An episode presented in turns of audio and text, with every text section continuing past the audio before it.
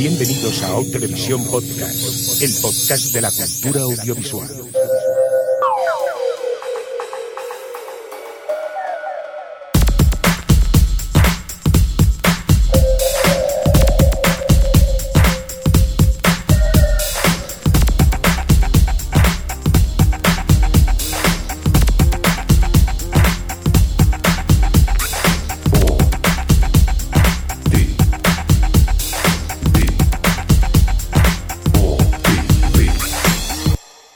Televisión Podcast. O Televisión Podcast.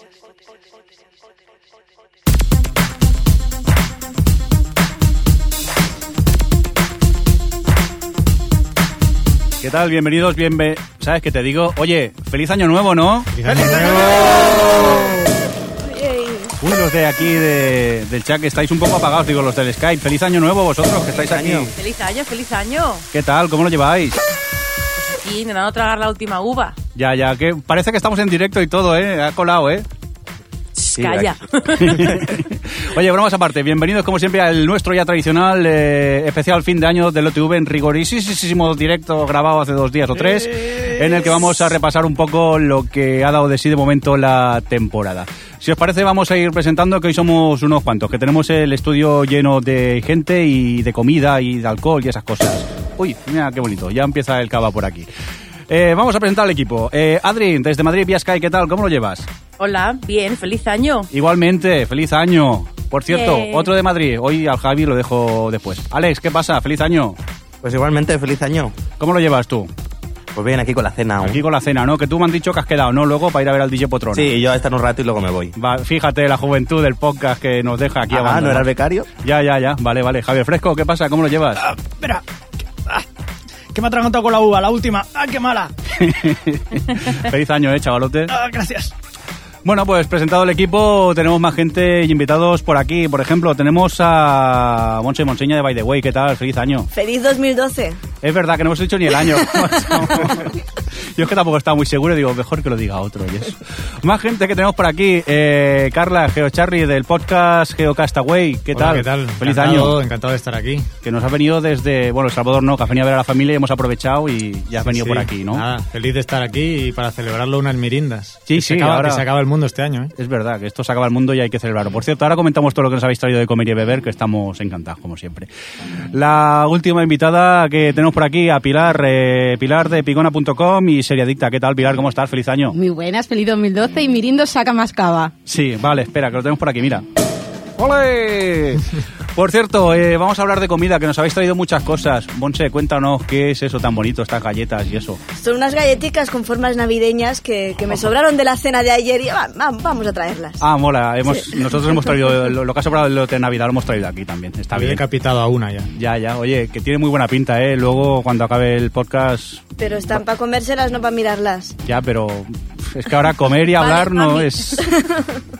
Por cierto, eh, Carla, tú también nos has traído cosas, yo que ya no sé cómo agradecértelo, nos has vuelto a traer merindas. Comida típica salvadoreña, unas mirindas Sí. para el señor Mirindo. Muchas Y- gracias. Y, y- y otra Unos cosa. platanitos fritos y café. Café del Salvador tostadito. Mm, como que ya nos trajiste la otra vez y la verdad que está impresionante ese café, ¿eh? nunca lo había probado, pero está muy, muy bueno. Y ya está de comida, ¿no? Aparte que tenemos por aquí cava y esas cosas y agua, que también, que parecemos aquí unos abuelos, todos bebiendo agua, por favor. Oye, ¿os parece ya si empezamos o qué? Venga. Venga, Ya. pues eh, os cuento un poco de qué va esto, ¿no? O primero presentamos a los del chat. Venga, va, primero Digo chat. yo, que están todos entregados aquí deseándonos el año nuevo y no les decimos nada. Es que, uy, cuánta gente hoy, ¿qué pasa? ¿Cómo sois? Venga, cuéntanos, ¿quién tenemos que, por aquí? que en vez de irse de fiesta se queda Pues- con nosotros aquí. Tenemos a Albertini, a Conqueruno, a Eddie Felson, a Ellis, a Fan de Ramón Rey, a Filostro, a Franjo CM, a Iñaki O, a Manuel SM, a Mobius 87, a Nuira 46, a SMG Dantes, a Sweet Nina 81, a Templier, a Tony Reeves, a Último Castillo y a Uxama y a 12 que, es, que no se han registrado. Y, y eso. ¿Cómo se nota hoy que aquí hay comida y bebida? Está lleno el chat, ¿eh? Hay que ver cómo sois, golfos. bueno, Sí. Didi Adri, perdona. No, iba a decir que, por cierto, esta vez no soy la única pitufina, porque dicen que Monse también es pitufina. Yo había propuesto con anterioridad que Adri fuera mamá pitufa. Seguimos con problemas en el chat y por eso el streaming de momento se sigue yendo un poco mal, pero a ver si los Reyes nos traen una DSL nueva y, y la cosa mejora. Al menos la versión 720p la podéis escuchar, pues nada, en el podcast que como siempre hemos lanzado la misma noche de fin de año a partir de las 12 ya lo tenéis disponible. Oye, y dicho eso, nada, en el podcast de hoy lo que vamos a hacer es principalmente comentar un poco cómo ha ido la temporada hasta ahora, lo que hemos estado viendo y comentar lo que nos ha gustado, lo que nos ha gustado, lo que no, y eso. Y si os parece, empezamos ya hablando de American Horror History o qué. Bien. Venga. Venga, a ver, ¿quién la ha visto aquí? Yo. Yo, Yo. Y de los que la habéis visto, ¿qué? ¿Os ha gustado o, o no? Monse, ¿tú qué? Yo la verdad es que me quedé en el piloto. Vale. Y, Y no seguiste. no, no seguí, no seguí porque me, me saturó, me saturó mucho la cabeza y yo me imaginaba al, al al- a los creadores ahí diciendo, ¿y si ahora ponemos esto? ¿Y si ahora ponemos esto? ¿Y si luego ponemos lo de más allá? Y, y pensé que sería mejor para mí mi salud mental dejarla. Pero entonces, ¿qué pasa? ¿Que es una idea de olla la serie o, o qué? Sí, sí, sí. Yo no sé si alguno la ha Sí. visto, ha visto más capítulos y Sí, puede sí. y puede opinar con, con mayor fundamento que yo, que seguro que es Yo solo he visto el piloto también.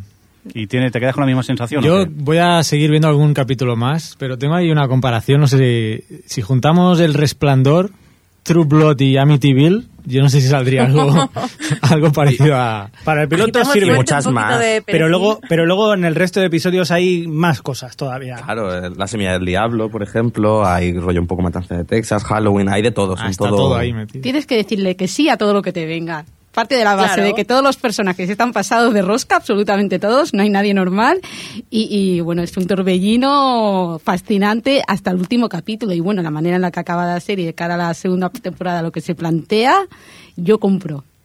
Hay Yo que es que solo he visto hasta el episodio, vamos, el doble de Halloween todavía, que me he puesto hace poco. Y, y la verdad es que no sé, a mí me gusta, es cierto que es- son todos los tópicos de terror ahí mezclados, pero yo creo que tiene, es la forma, quizá. Ahí ese, me gusta la paranoia esta que tiene. Aunque a veces paso miedito y no me gusta, ¿eh? Pero, Ya, co- Os pero puedo bueno, preguntar cómo gustando. está la Connie Britton, cómo, cómo están ellos, vaya, y el, y el Dylan McDermott. Yo creo que son ¿Cómo los que veis? más sobran de la Sí. serie. Para mí Sí. sí. Sí que está Claro, Jessica es Lange lo- por ahí. Jessica Lange es que se los come a todos con batatitas, ahí muy ricos.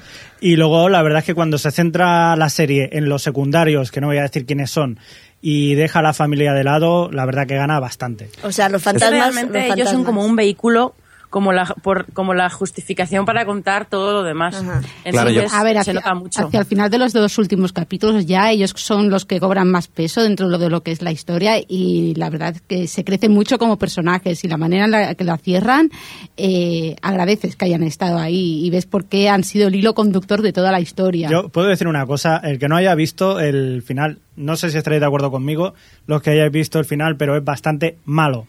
O sea, para mí no, No, me no. gusta nada y ha habido momentos que me recordaba a Beetlejuice. Con eso Ay, lo digo yo lo he todo. visto muy coherente con toda la historia. Sí, sí. Por cierto, en este especial vamos a intentar evitar spoilers, si es posible, ¿vale? Ya que los... Di, di, Alex. Quería decir algo. Di, Alex. No, que yo creo que para entender American Horror Story hay que ver la sinopsis no como una familia que llega a una casa y lo que le ocurre ahí, sino la historia de una casa que recibe una familia. Sí. Pues realmente, y por cómo se ha cerrado, yo creo que ha sido muy consecuente con todo lo que se nos ha contado, que al final era la historia de una casa en la que ha habido muchos crímenes y, y no voy a decir más porque no, no hay spoilers. O sea No, que sí, vosotros contentos, ¿no? Con lo que los que la habéis visto os la quedáis, ¿no? Sí. Sí. Sí. Además, ha dicho eso Ryan Murphy que para la, la temporada siguiente será una historia completamente nueva. O sea que Vale, vale. Bueno, pues vamos a ir hablando de otras cosas y creo yo que no me equivoco que Homeland quizás ha sido el mejor estreno de esta temporada. Vosotros eh, que la habéis eh, visto, ¿qué os parece a ti? que Carlas? A mí me ha gustado mucho. Para mí, la actuación de Claire Dance, creo que ahora están los Globos de Oro y si no se lo lleva será una pena porque para mí es eh, muestra muy bien la obsesión de una de una mujer eh, en busca de ¿Soy el único que la ve sobreactuada en ese episodio en el cual todo el mundo dice que destaca tanto? No, yo, Yo no es estoy de que acuerdo creo contigo. que está mejor en el último episodio en el que la ves también un poquito eh, salida de madre, pero luego la ves contenida y tal, que en el episodio en el que se le va la cabeza del todo. Yo no creo que esté sobreactuada, creo que está bien, pero, pero sí que es cierto que te saca un poco más ese tipo de actuación que, que cuando está más comedida. A mí cuando me gusta ella en el último episodio, no voy a spoilear, es una conversación que tiene con él. Sí, en, sí, en- sí, en fuera de cierto sitio y Mm. que, que tienen esa conversación que a mí además se me encogió todo allí. Pensé, Dios mío, esta serie es muy grande. Yo creo que si quieren optar a los Emmy, tendrían que mandar ambos el último capítulo. Porque están los Sí, dos sí. estupendos ahí. Además, él, él que tiene esa cara que piensas que, que no va a expresar nada y de repente te das cuenta que, que piensas que tiene la misma cara, pero está mm, expresando dos cosas totalmente diferentes, rollo, soy Sí. lo que soy o soy lo que soy con mi familia. Y, y- y llega un momento que te das cuenta que lo está haciendo y te sorprendes. Es como está haciendo esto este hombre.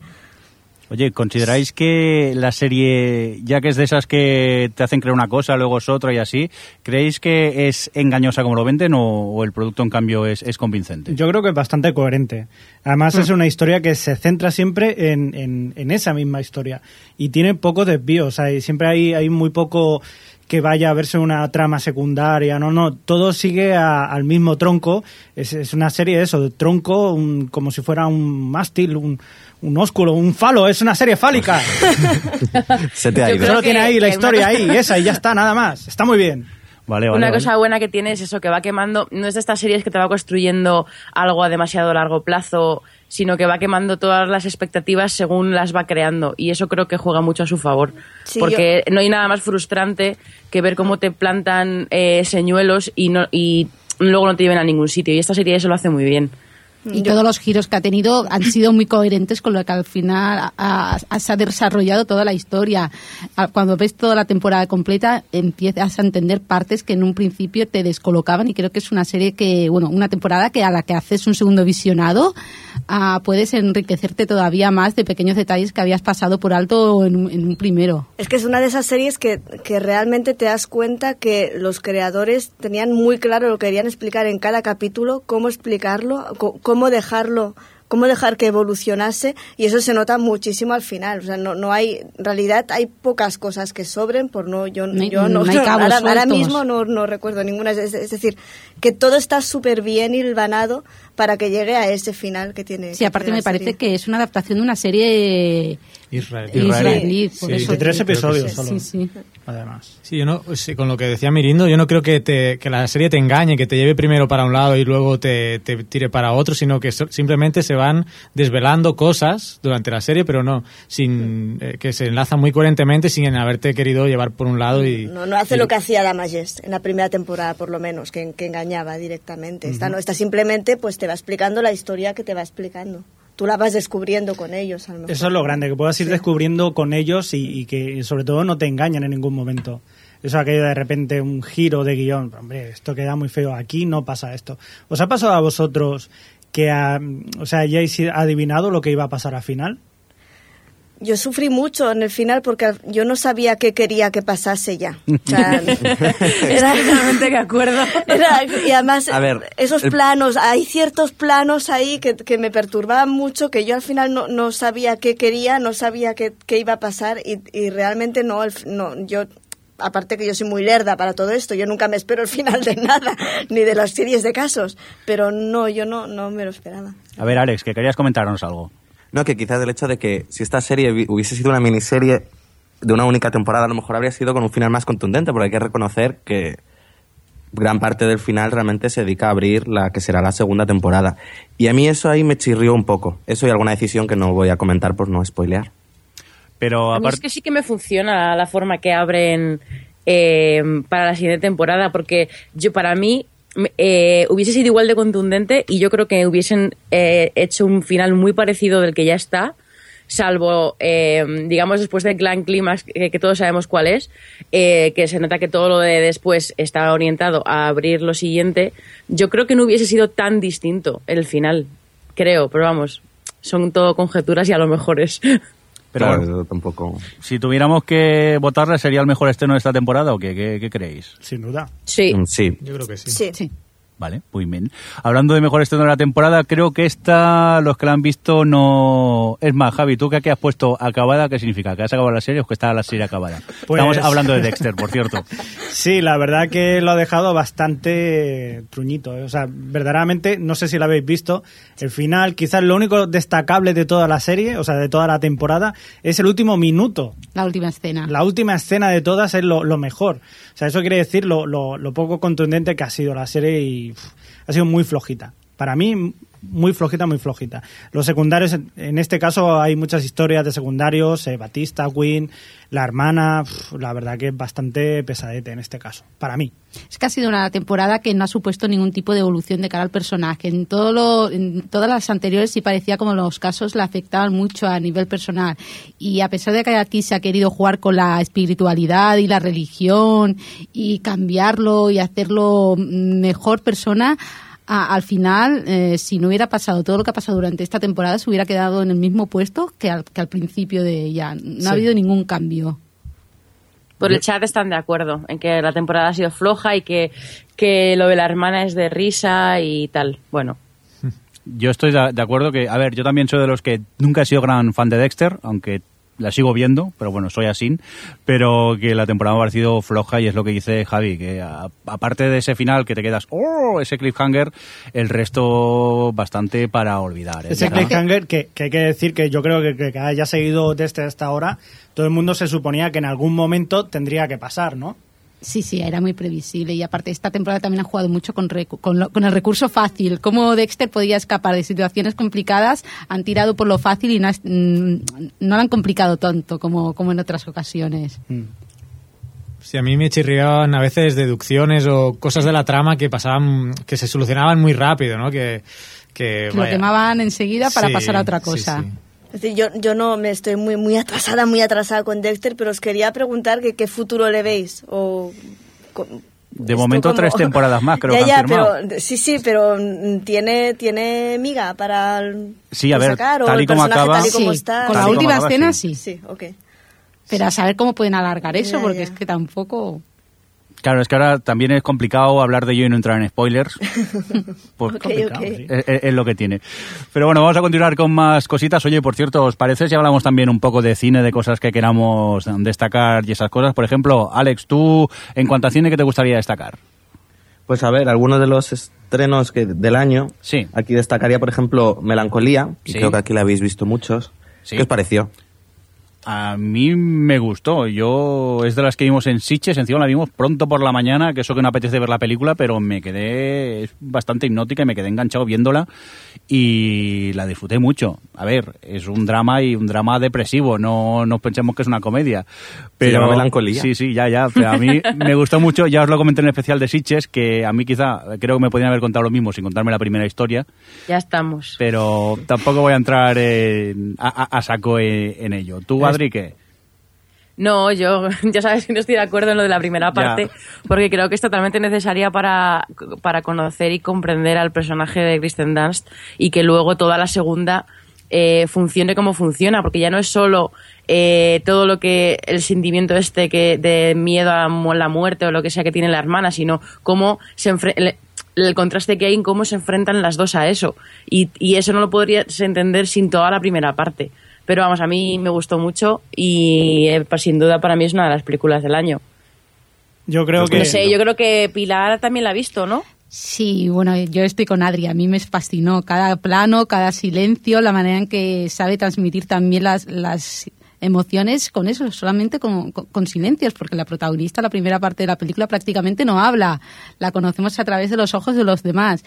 Y, y la- sobre todo la manera en la que fusiona la segunda parte con la primera, el final, cuando entiendes por qué actuaba en la primera parte de esa manera, se te coge el corazón y, y es, es de las películas que me- más me ha impactado este año, sin artificios, sin ninguna superficialidad, superficialidad muy, no sé, es, hay que verla. Yo creo que, eh, como dices, Pilar, eh, apenas habla y eso es lo mejor de Kirsten Dance. Es decir, por eso lo hace tan bien. Yo Y- que os iba a preguntar qué os había parecido Kristen Dunst. Hombre, pero está bien. yo, yo Está creo a ver, la película en general está muy bien, pero yo me quedo conviniendo también en que la segunda parte me gustó muchísimo más que la primera. No quiere decir que la primera sea mala, cuidado. Simplemente que... que- la segunda me gustó muchísimo más. Que a mí la película, eh, repito que me encantó, ¿eh? Lo que pasa que es eso, que quizá creo que me podéis haber contado la historia de una manera más, más corta y no dos horas. Que la primera parte cobra sentido en la segunda. Que por cierto, eh, sí que señala Ramón Rey en el chat, que creo que aquí no lo comentamos, que en un principio Lars von Trier quería a Penélope Cruz como el- en el personaje de Kristen Dunst. Bueno, no te creas, si es para no decir nada, también lo clava. Hombre, no es que la quisiese, es que le escribió la película a ella. Y luego cuando iba a rodarla ella se fue a Piratas del Caribe y le dejó tirado. Claro que y es lo dijo- mismo. Y Lars von Trier dijo que después de eso no volvía a escribir una película a ninguna actriz. Normal. Qué gran decisión profesional. Yo tengo que decir que a mí. Kristen Dunst me cae bien y me gusta mucho. Y, No, ya y bien, ¿eh? Porque tiene, tiene un personaje muy sutil y, y lo, y lo consigue transmitir y hacer bien. O sea, no sé, yo creo que está bien en esta película. Y eso que yo tampoco soy especialmente fan. Venga, vamos a por más películas. ¿Quién quiere recomendar alguna que también haya visto? Venga, por ejemplo, ¿quién ha visto Another Earth? Ah, yo sí, otra que recomiendo. ¿Y qué tal, Pilar? ¿Esta qué? ¿Bien? Está muy bien también. Eh, ciencia ficción, pero pasa completamente del recurso. Bueno, la ciencia ficción acaba convirtiéndose en un recurso para hablar otra vez de las emociones. Es lo mismo, eh, bueno, supongo que es una línea muy parecida en realidad a melancolía, a parte de, parte de un gran acontecimiento global. Bueno, no cuento nada, por si bueno, no sé hasta qué punto puedo contar las cosas.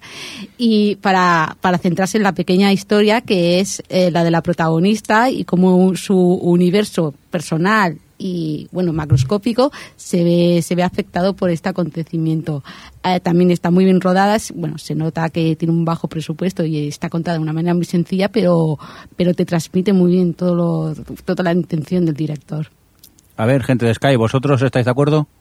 Sí, yo creo que es una peli que, en el fondo, es la típica peli indie de salida de Festival de Sundance, con un pequeño, una pequeña nota de ciencia ficción. A mí me gustó bastante.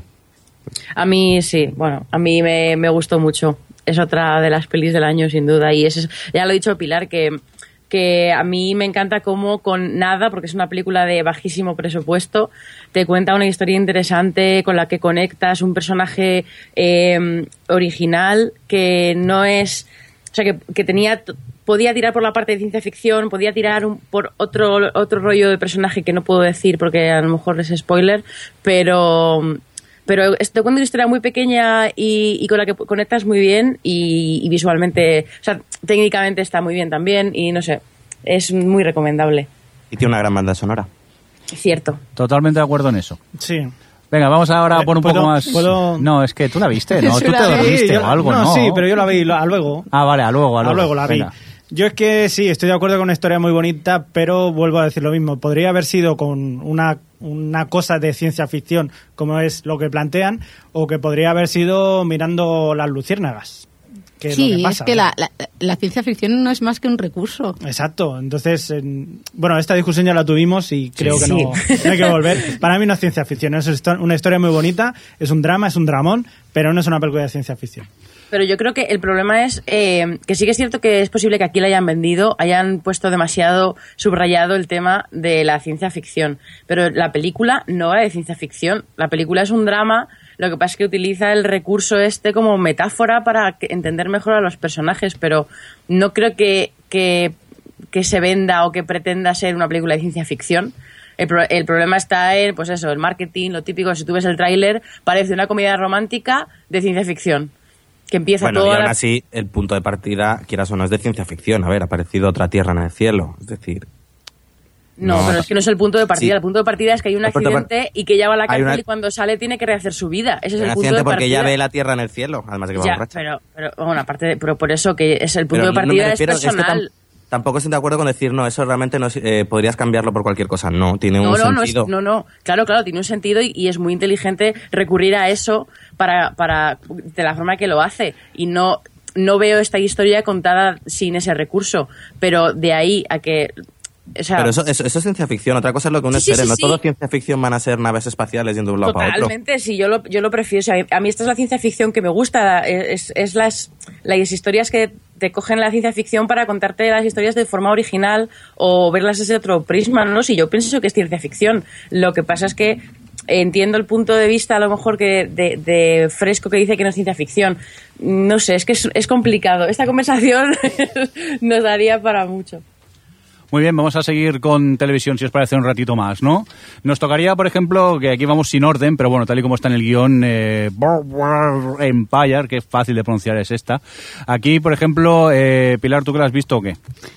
Ah, bueno, mm, la verdad es que esta segunda temporada sé que ha bajado bastante en cuestión de audiencia. No ha, tenido tanto remborio como la primera, pero a mí me ha gustado mucho más que la primera. La historia ha sido mucho más redonda, a las piezas se han, se ido colocando poco a poco, ha empezado muy, muy lenta, ha, ido creciendo durante todos los capítulos y hacia el final de la temporada han colocado las piezas de, cara ya a una tercera temporada que promete muchísimo. Se ha vuelto una historia más oscura, con mucha más conspiranoia, también mucho más compleja, hay que reconocerlo. Muchas veces había escenas que, que tenías que ver dos veces porque el- la complejidad de los, de los personajes, las historias que traman, las, las conspiraciones entre ellos, no sabías muy bien hasta dónde te quería llegar. Y esto detrás de estas series que, que también no puedes juzgar capítulo a capítulo, tienes que esperar a ver toda la temporada para para juzgarla y para darle una nota. Y yo este, esta vez le pongo un 10 porque ha estado soberbia. Y aún así tiene episodios que llegan a ser míticos. O sea, hay, hay El episodios que penúltimo pasan... episodio, Uf,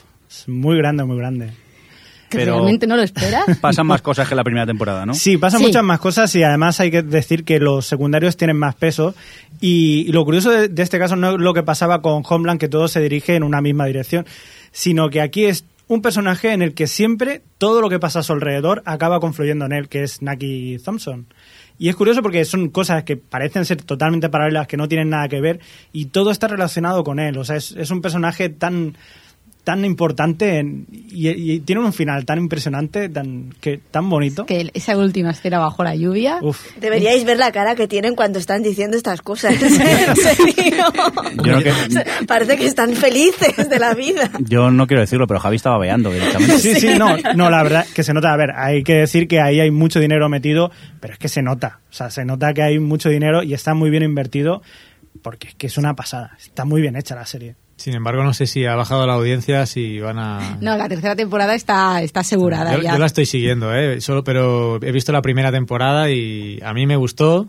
La, la seguí al ritmo de la serie, lenta, pero ya con lo que estáis comentando, eh, con ganas de, de meterme en la, en la segunda y verla de un tirón Sí, casi. sí, pero, pero es eso, con esta serie tienes que esperarte a verla toda para, para poder formarte una idea, porque son demasiados personajes, muchas tramas, Sí. y hasta que no llegas al final no ves hacia dónde querían llegar. Y que el potencial de la serie es, es enorme, con desde dónde han partido, aparece Al Capone ahí de, de becario, ¿no? Todavía. Sí, Entonces sí. que tiene mucho recorrido esta serie. Claro, que- partimos en el momento en el que empieza la prohibición de la ley seca. ley seca. Los primeros años es un tanteo a ver qué pasaba y es cuando empieza la mafia. La mafia de verdad fue a finales de los años 30 y estamos estamos comprendidos en los dos, tres primeros años que es cuando empieza a moverse todo. Sí, además es Pero muy, está au- muy bien. es muy auténtica porque las historias de mafia estamos acostumbrados a ver tiroteos en restaurantes, gente que va por la calle o con limusina también saca la escopeta y se carga unos cuantos. Aquí no, aquí es todo cuestión de pactos, de traiciones, apuñaladas por la,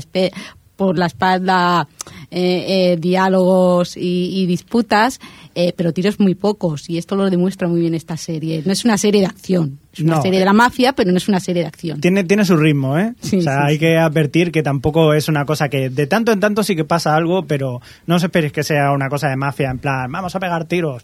No, tiene su ritmo. Eh, más que nada hablan mucho de la corrupción, que es eh, lo que se tiene que ver, que incluso se puede trasladar a hoy en día, que podría funcionar perfectamente igual.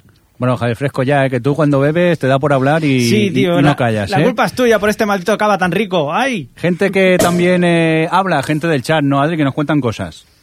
Sí, por ejemplo, Mobius dice que, que para él eh, Broken Empire es de lo mejor del año y curiosamente muchos serifilos pasan de ella y que la primera, bueno, le dejó un poquito así, pero que ha sido esta segunda con la que ha engranado bien todos los engranajes y que le, que le está- le ha gustado mucho. Muy bien, pues nada, vamos a dejar subproductos de segunda categoría de HBO como Broken Empire. Pues sí, porque hay que oír aquí y a va- lo bueno. vamos a lo bueno. Revenge. A ver, ¡Grande! Soy el único que no ha visto nada de esta serie. yo solo vi el piloto y, y me paré, pero creo que aquí hay mucho fan de la serie, ¿no, Ale? Eh, Adri, eh, Adri mejor, que Alex creo que no la ha visto entera. Eh, yo eh, empecé, la, la vi los 10 capítulos como en una semana. Empecé un poco medio por obligación. Y ella no Y- lo dice, pero iba por la calle mirando como... como Echando miradas Me ha empujado en el metro. Pero con una Es sonrisa. Me- eh, es, me- me- me- es un culebronaco, pero está, está, está tan bien hecho. Son todos ta- y, y, y esta um, Madeline Stowe es tan genial. Cómo, es, cómo consigue poner cara de asco o expresarte su odio solo con levantar un, un milímetro uno de sus labios es maravilloso. O estas frases que quieren decir, sí, sí, me parece muy bien, estás estupenda. Y sabes que se están diciendo de todo con esa Sí, sí, frase. es cuando dice, Sí, sí, sí, sí. te estaré sonriendo, pero en el fondo te Sí. estaré clavando un puñal. ¡Oh, qué grande!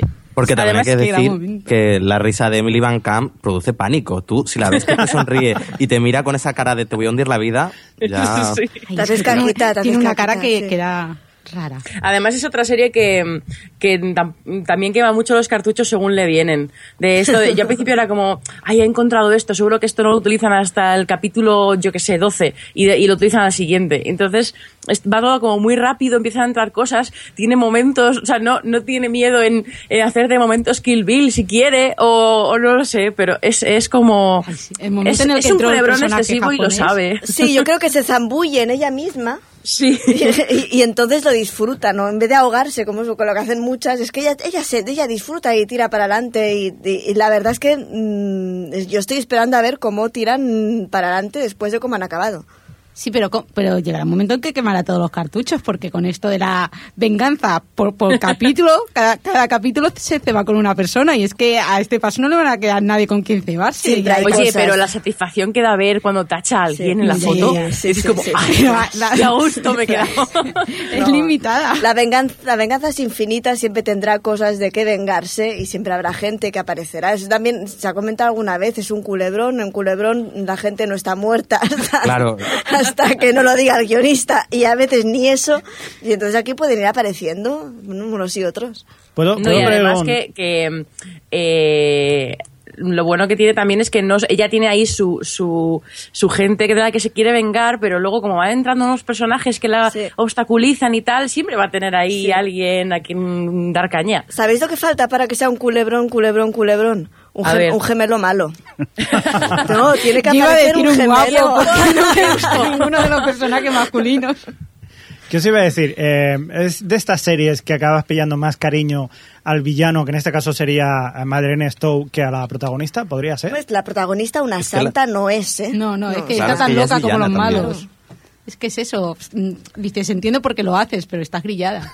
Aquí los buenos son eh, do- dos chavales, los dos chicos jóvenes, pero el resto pff, son todos para echarles de comer aparte. Que son de buenos de, de, de sois tontos. De tontos, sí, buenos de tontos. Y son los que sobran, claro. Ino- más, más que buenos, inocentes. Sí, sí. Vamos, que la serie gusta, ¿no? Por lo que veo.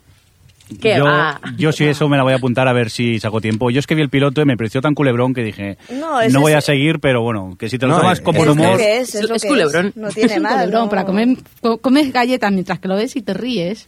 Vale, vale. Me ha encantado la imagen. Tomo nota. Oye, eh, Once Upon a Time, ¿qué tal? Que veo que la habéis visto unos cuantos. Tú, Monse, ¿qué te parece esta? Mm, A mí me gusta. ¿Sí? Ah, yo creo que esta, esta es una de estas series que o odias o te gusta o te quedas en un término medio más bien chungo. Yo la estoy disfrutando.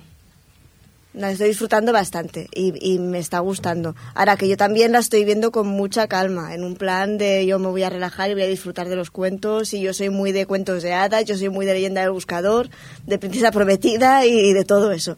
Entonces, yo entiendo que haya gente que todo este rollo no le motive demasiado. No sé vosotros en qué parte estáis. Yo es que vi el piloto y me quedé en eso. Yo esto, esto de que se vea a la gente, vale, que se hagan en plan cuentos, pero que se vean como modernos y eso... pff, Es que tú eres muy machote. tú, eres, No. tú- tú eres muy de Canal Nitro. Eso a ti no, No. te va. A ti lo de, a ti lo No de que eso, Blancanieves eh. se corta el pelo como un chico Ya. te parece excesivo, ¿no? No, no, no, no. Yo qué sé, el, el príncipe que me viene aquí, digo, ¿pero dónde vas? Si solo te falta ir con bambas, con unas Nike Air de estas. ¿Dónde vas? Bueno, y a Pilar sí que le gusta, ¿no? Ah, sí, bueno, y Monse tiene razón. Es una serie difícil de vender, pero yo, yo tengo la, costumbre de que cada, cada temporada evangelizo a la gente que me rodea con una serie. Y este año he co- he escogido Once Upon a Time y, y la verdad es que cuando empiezo a explicar de qué va, la gente me mira rara como diciendo que hace bien esta cosa. Eh, Y bueno, en mi caso a mí me- no tenía pensado ni acercarme al piloto, pero cuando vi las reacciones de la gente conforme lo iba viendo, en el momento en que vi la primera escena yo me hice fan, adoro al príncipe encantador, a- adoro al sheriff del pueblo y es uno de los de estrenos, bueno, una de las series que más ganas tengo de, que- de- para ver cada semana.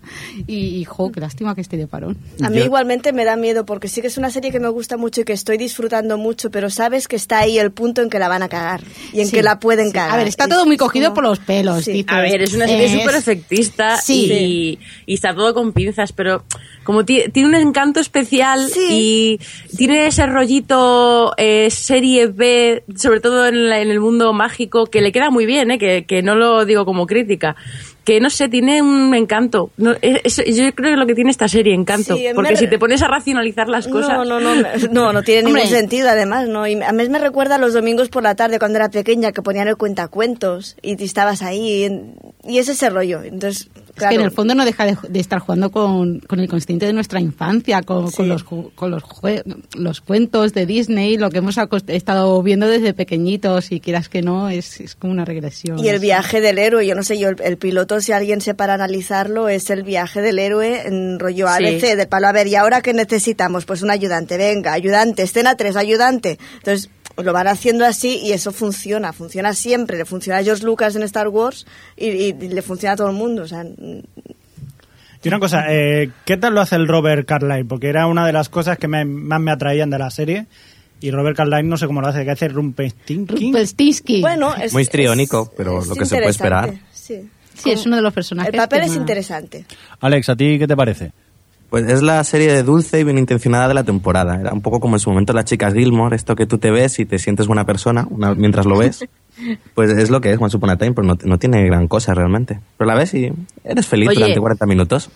Si hay una cosa mala, bueno, no sé qué pensáis vosotros, pero mm, está Cameron, ¿cómo se llama la actriz? Que ahora no me sale. Jennifer Morrison. Jennifer Morrison. Eh, sí. Jennifer Morrison, eh, eh, no está bien en esta serie. Está, aparte de que su, su, su, su imagen de, de mujer fuerte es andar con una pierna en Cuenca y la otra en China.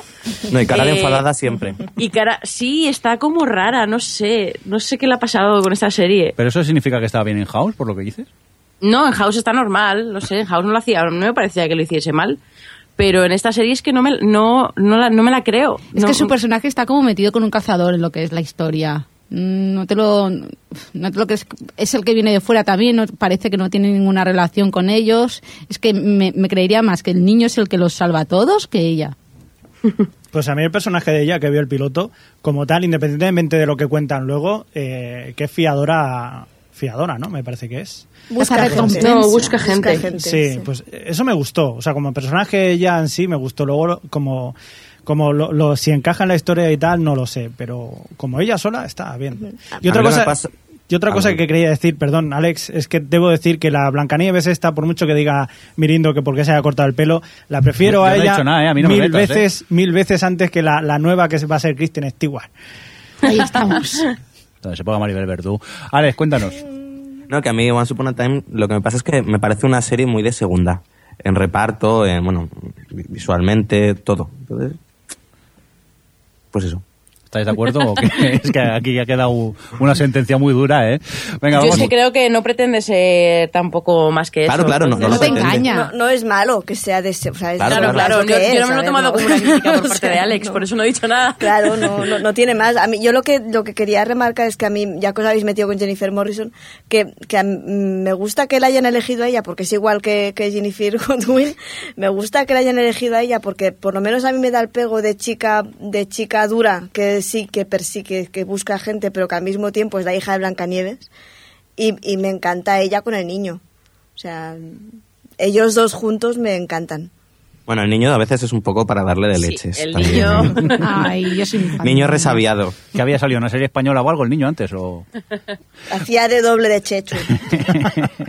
Venga, vamos en el a... chat dice Di. Uxama que a, a- a mí la- Jennifer Morrison, eh, Morrison me carga desde cómo conocía a vuestra madre. Yo creo que eso nos pasó a todos los que hemos visto Javi Pero claro, su personaje es como, Sí. ay, por Dios. Hay, hay otro. Franco, Fran- Franjo CM está diciendo que el niño debe morir junto al de la serie de los dinosaurios. Eso tendríamos que hacer un, No, no, no, no. un. Ese niño luego. es muy grande. O sea, a sus 11 años dejó Mad Men porque decía que January Jones era una petarda. Ese niño hay que adorarlo. Bueno, ese niño hay que poner el monumento. De golpe por razón me ha empezado a caer bien este niño. No he visto ni la serie, pero la voy a ver a partir de ahora. Venga, vamos a cambiar de propuesta. En ese caso, uh, quizá una de las cosas más extrañas que se han estrenado esta temporada, estamos hablando de la serie inglesa Black Mirror. Aquí, eh, a ver, ¿quién la ha visto? Pilar, tú que la has visto entera, que son tres episodios solo, ¿qué, qué nos cuentas de esta serie? Uy, Es, mm, Difícil definirla, ¿no? Quizá. Sí, sí, es extraño, porque para empezar son tres episodios, pero cada uno se cuenta una historia que no tiene nada que ver con el anterior. Personajes e historias completamente diferentes. Eh, sí que tienen todas un nexo en común, que, bueno, antes lo estábamos comentando, que puede ser una de las cosas que menos nos guste, que es la crítica a las nuevas tecnologías. Cómo te acaban alineando y te acaban cambiando la personalidad eh, y pasa a estar de, para servirte, eh, a pasar a estar a su servicio, básicamente. Está muy bien llevada las historias, eso sí, y tienen finales que son sorprendentes. Tienen algunas escenas que, sobre todo, el primer, eh, bueno, no es apta para todos los públicos, porque sobre todo en el primero, lo, el último durilla, 20 ¿eh? Los últimos 20 minutos son muy desagradables de ver, aunque no te enseñen nada. no se ve nada. No se ve nada, pero tú Ya, te lo pero- imaginas, ves la cara de la gente y, yo era de las que tenía que apartar la, El momento, la cara de la "Ah". pantalla. A, a mí, yo conseguí. Bueno, lo que pasa en la gente que. Que bueno, tal y como reacciona, yo acabé viendo la serie y reaccionaba igual. O sea, esa sensación de desagradabilidad de no quiero mirar, pero sigo mirando. Sí, sí, no puedes Podemos- dejar de verlo aunque, aunque es... mm, Podemos decir, aunque sea la sinopsis, porque habrá mucha gente que no sepa. No, No, no, no, es que no puedes no, decir no, nada. Mejor que entren al saco y la ¿no? descubran. Yo no, yo no he visto vale. nada. La duración de cada episodio de cuánto? Una hora y media, Es como menos, tipo sí. No, Sherlock. 40 minutos No, no, cada uno. hay- 40, mira, el primero no. Sí, el primero son es 40, 40. lo que se te hizo muy largo. Pilar.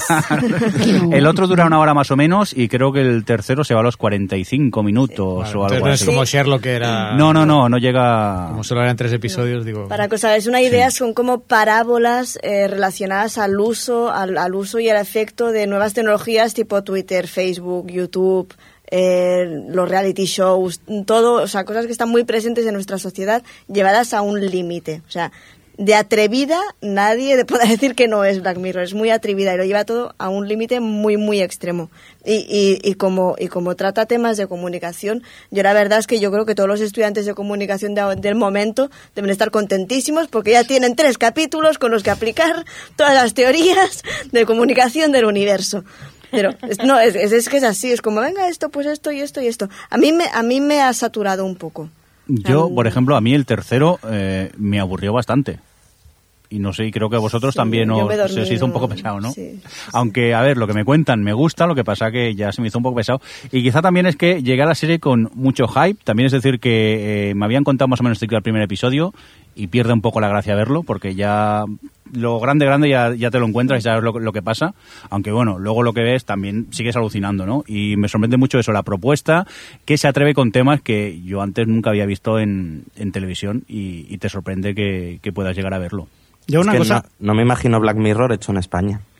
No, No, no, en imposible. Estados va, Unidos. que va. Imposible, imposible. Es que lo que dice Pilar, y en Estados Unidos posiblemente. Bueno, digamos- en Estados Unidos a lo mejor en Showtime o HBO quizás. Hay, que decir que la serie tiene unas premisas muy gamberras, pero que luego está muy bien hecha. O sea, como seria, mm, menos el, por lo menos el piloto, que es lo que yo he visto. Si quitas el hecho eh, totalmente diferente y es lo que te hace que te digas, pero, pero ¿esto qué es? Eh, si le quitas eso, la serie podría ser mm, un thriller, tranquilamente. Un thriller y, y llevado hasta el extremo, llevado hasta el final. Sí, lo que Luego, pasa Sí, que- ahí donde otras series se cortan, esta llega. No, tampoco. Es que, claro, como cada episodio son historias completamente distintas, tampoco ahora la gente se crea que es un thriller toda la serie. No, no, no, no. Yo te digo, el piloto está hecho como si fuera un thriller auténtico, serio. O sea, está, está rodado en serio, solo que la premisa que tiene es, o sea, es muy gamberra. No, no, o en cuanto a realización está muy bien. Aparte, el segundo episodio a mí visualmente me gustó muchísimo. O sea, está cuidado todo al, a- al detalle. Esto, por cierto, si mal no recuerdo, es producción de Channel 4, ¿no? Sí, sí, sí. Se lo ocurran, se lo ocurran. Claro, Adri, quería- Y en el chat, Sí. Conker 1 pregunta si se ha hablado ya de renovarla. Yo es que no Pues lo sé. no lo sé. La verdad que no. no Los ingleses noticias. como son, como son. Sí, Sí. la verdad es que sí. A lo mejor te la renuevan, pero para dentro de dos años. O te hacen algo completamente nuevo. Sí, es que claro, en esta serie, como son también historias distintas, también pueden eh, alargarlo lo que quieran. Si el, Sí, el- Te pueden sacar una Sí. en febrero y otra en Sí. julio. y o una especial. Navidad, como Sí. acostumbran. Esas eh, temporadas inglesas que nunca entendemos cómo funcionan. Venga, vamos a cambiar de tema. Vamos a por la serie que a mí me parece que tiene, eh, por un lado, los peores chistes y por otro, quizá, los mejores chistes últimamente casi, que es Two Broke Girls. A ver, aquí, ¿quién quiere empezar a opinar de esta serie? Fan. Yo. Fan. Fan, muy fan. Yo también. fan. Venga, Alex. Venga, Alex. Pues Vagina. que es tan divertida, pese a ser tan chusca y usar la palabra vagina cuatro veces por capítulo, yo creo que es una especie de product placement que tienen que les obligan a decir vagina cuatro veces. Que haya esta serie Porque si no, no me lo explico. Pero no, yo creo que es está muy bien por la química entre la química entre las dos protagonistas. Yo creo que es lo que realmente sostiene la serie. Son geniales. Ellas Sí, dos son geniales. Porque los Sí. Nada, son No, cero, son más pestosillos, sí, ciertamente, pero Mejor. ellas dos son geniales, son geniales. Y como Mejor. vais a alabar todos a la morena, yo voy a alabar a la rubia. La rubia es absolutamente genial, ese buen rollo que trae. Ese, ¿Verdad? Es ese- que- Sí, de, de, ah, de- de, bueno, de vamos a, vamos a tirar para adelante. Y yo no soy tonta, soy rubia, soy pija, pero soy de todo menos estúpida. Y aquí vamos tú y yo a tirar para adelante como sea, porque tú vales mucho. Y a mí esa actitud me encanta. Es verdad. A mí eso me encanta porque podían haber caído fácilmente en la rubia tonta. Sí, sí. Y, y ella lo hace genial, lo hace genial de eso. Tiene esos momentos de pija y de, ma- de malcriada, y ta- pero, pero tiene tanto encanto y luego la ves que realmente es una chica que tiene la cabeza bien amueblada Sí. que es imposible no quererla. Y luego eso, que la química entre las dos. Y claro, luego están los chistes de la, de la morena, que es la que te pone el humor o- entre escatológico, zafio, sexual. Y vamos, se queda tan a gusto y Es yo aplaudo a veces con la- algunas bromas que hace. La morena hace que ser pobre sea divertido. Sí. Es muy divertida, es muy divertida, es muy gamberra, es muy gamberra. Y sí, es zafia y sí, huele antigua, Está en noventera. pero sí, te ríes con ella. Es efectista, No, es no. que al final Los- en una comedia lo que quieres es reírte y está raro es el capítulo con el que no hemos reído. Pero además, Di, Alex, di, perdona. No, que lo dejan claro en el segundo capítulo cuando la protagonista se cae encima de una mierda de caballo. Y dices, vale, va a ir de esto. Ya lo sé. Pero si me gusta para- sigo, si no la dejo. Para el que no sepa de qué va, pues son dos chicas que están sin blanca y tienen un caballo en, en el patio.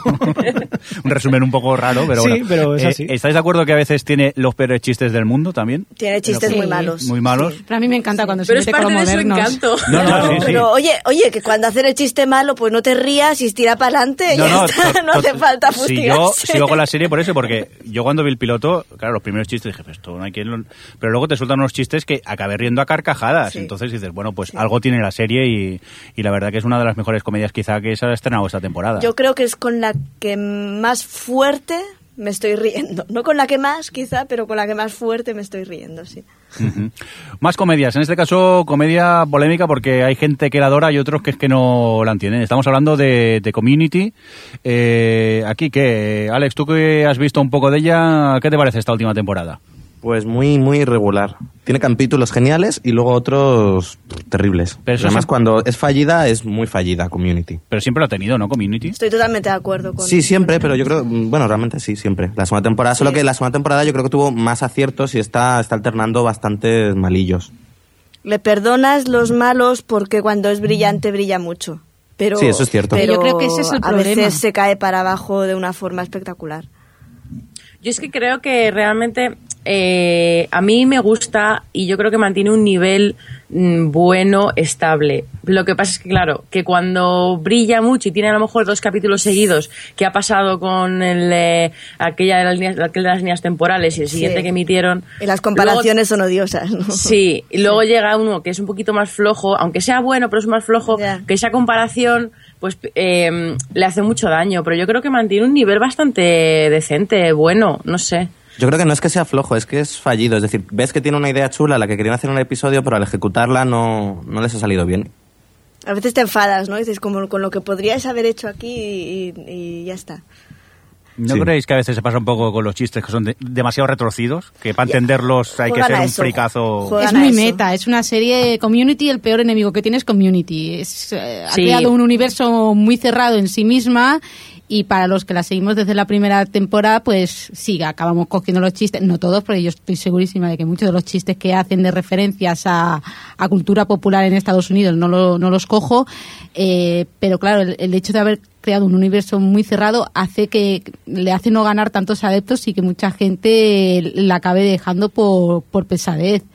Eh, y lo mismo le pasa con los capítulos, al haber hecho capítulos tan brillantes, cuando haces uno más o menos que por otra serie pasaría por bueno, en esta serie pasa por, por ser muy bajo. Yo lo que no sé si Uno de el- los- Sí, sí, Adri, Adri, No, perdona. Iba a decir que uno de los guionistas de, de la serie escribió un artículo en su blog hablando de precisamente de esos chistes que no pilla a nadie.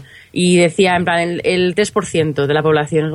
Y, se preguntaba si por intentar atraer a más gente o que, que la gente no se... Porque claro, si tú te sientes que no pillas las cosas, te frustras un poco. Entonces, claro, él decía que si compensaba dejar de poner esos chistes que solo entiende un 3% de la población por intentar que la gente, o sea, atraer a más público. No sé, yo es que creo que, claro, es, es, una, es, muy, es muy difícil tomar esa decisión. Mira, por ejemplo, aquí Uxama en el chat nos comenta, Community está realizada por frikis para frikis y centrándose en frikis. Sí. ¿Sería una buena definición? Perfecta. Vale, que es friki. Sí. Ah, no entremos en eso, Javi, por favor. No, yo lo que yo lo que creo es que si no lo hacen, que no sé si lo hacen y que alguien me lo diga, este, que igual podrían poner un- una aplicación de iPhone o de Android o de, lo- de- de- o de móvil o en la web o algo, pues una guía de visionado. Referencia. No, pero lo- se lo digo muy en serio, es cuando Me oye, extrañaría que no hubiese un blog dedicado a eso. Pues tendría, hay que buscarlo. Si alguien, si alguien lo conoce, que, que lo, que Mira, lo publique. sí, yo- o algo. Esto estaría muy bien. Mira, hay un el capítulo, creo que es del ataque zombie, que hay un momento que el, el chef, el protagonista, llama a la, a la policía y no le cogen el teléfono y dice, Flavor Flap tenía razón.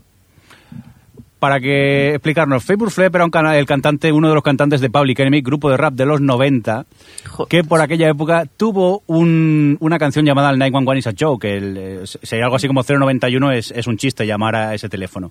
Claro, para llegar a saber esto, es- súper retorcido, porque en sí Jeff lo único que dice, 911, eh, dice, eh, eh, tenía razón y cuelga el teléfono. Y Pero ahí eso está no el puede chiste. perderse en la inmensidad de la nada. A ver, una cosa, o sea, Claro, Grey's, es que- Grey's Anatomy tiene una aplicación que tú conectas con la tele y te explica extras del capítulo. Grey's Anatomy, por el amor de Dios, ¿qué extra quieres de Grey's Anatomy? Necesitamos una enciclopedia de community. Hay series que ponen subtítulos.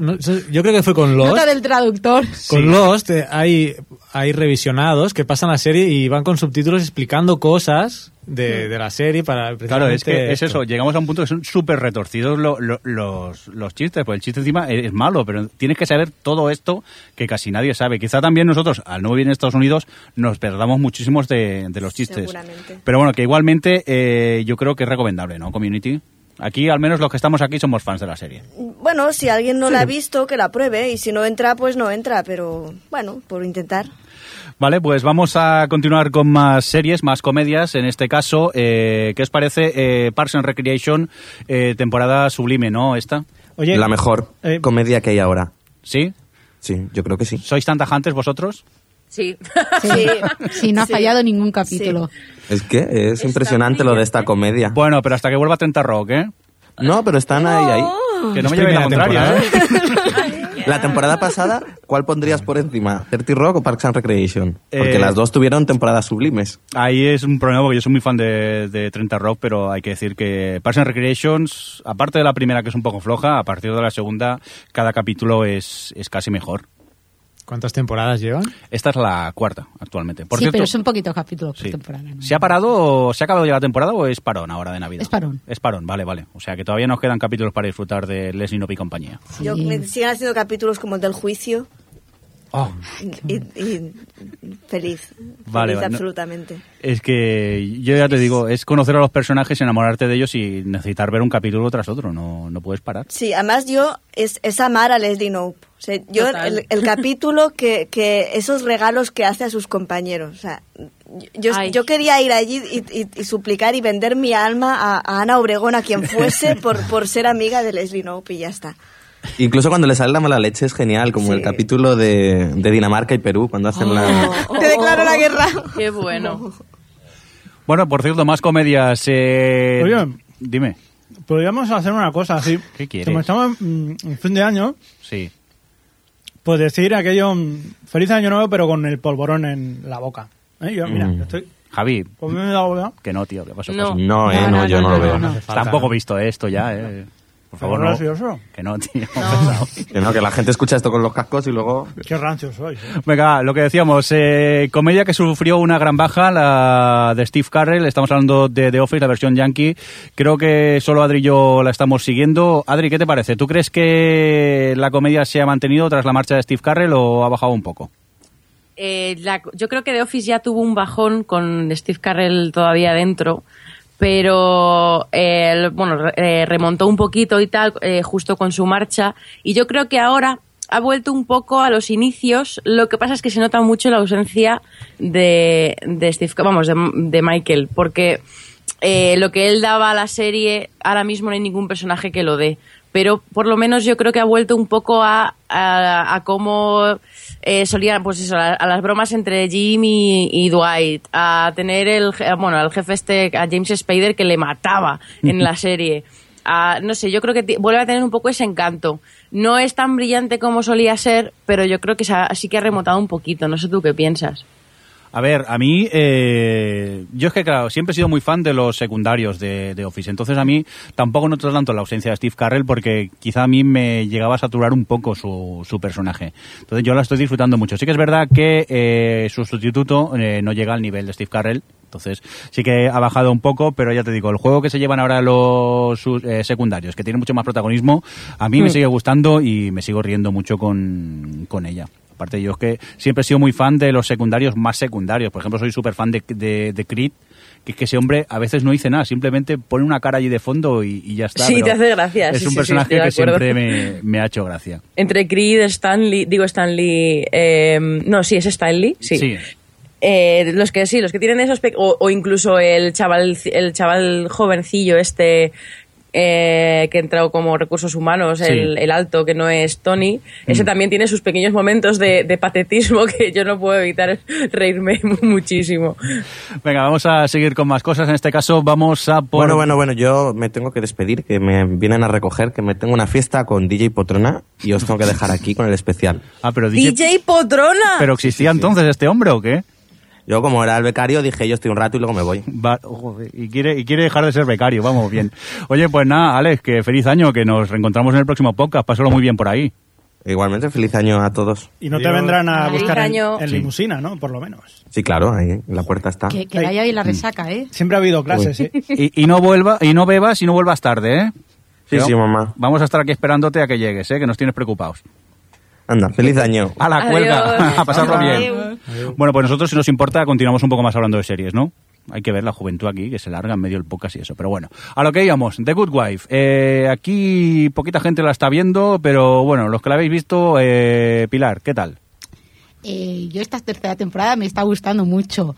A, a ver, es que por dónde empezar. Es que hay tantas cosas en esta serie. Para empezar, el personaje de Kalinda, que parecía que había sido apartado eh, esta segunda eh, esta temporada, en los últimos capítulos ha ganado mucho más peso. Yo quiero que sea amiga de, de Alicia ya otra vez.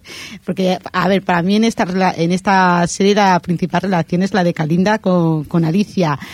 Y, y es la que ha ganado más complejidad conforme pasaban los capítulos, pero es que, bueno, no solo ella, todos los, todos los personajes mm, secundarios, cómo están evolucionando las, tra- las tramas de Will, la- eh, Peter, que, que de ser un, un villano pasa a ser una buena persona, ahora parece que vuelve a ser un villano otra vez, se le va viendo claroscuros. Eh, es, es que no sé con, con- con cuál personaje quedarme ni con qué. Bueno, la- el capítulo. es- es- bueno, tampoco puedo decir spoilers, así que me callo.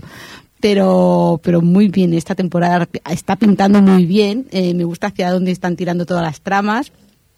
Y bueno, promete haber un, enfrenta- un enfrentamiento final en la oficina del fiscal que nos va a dar una, una gran batalla.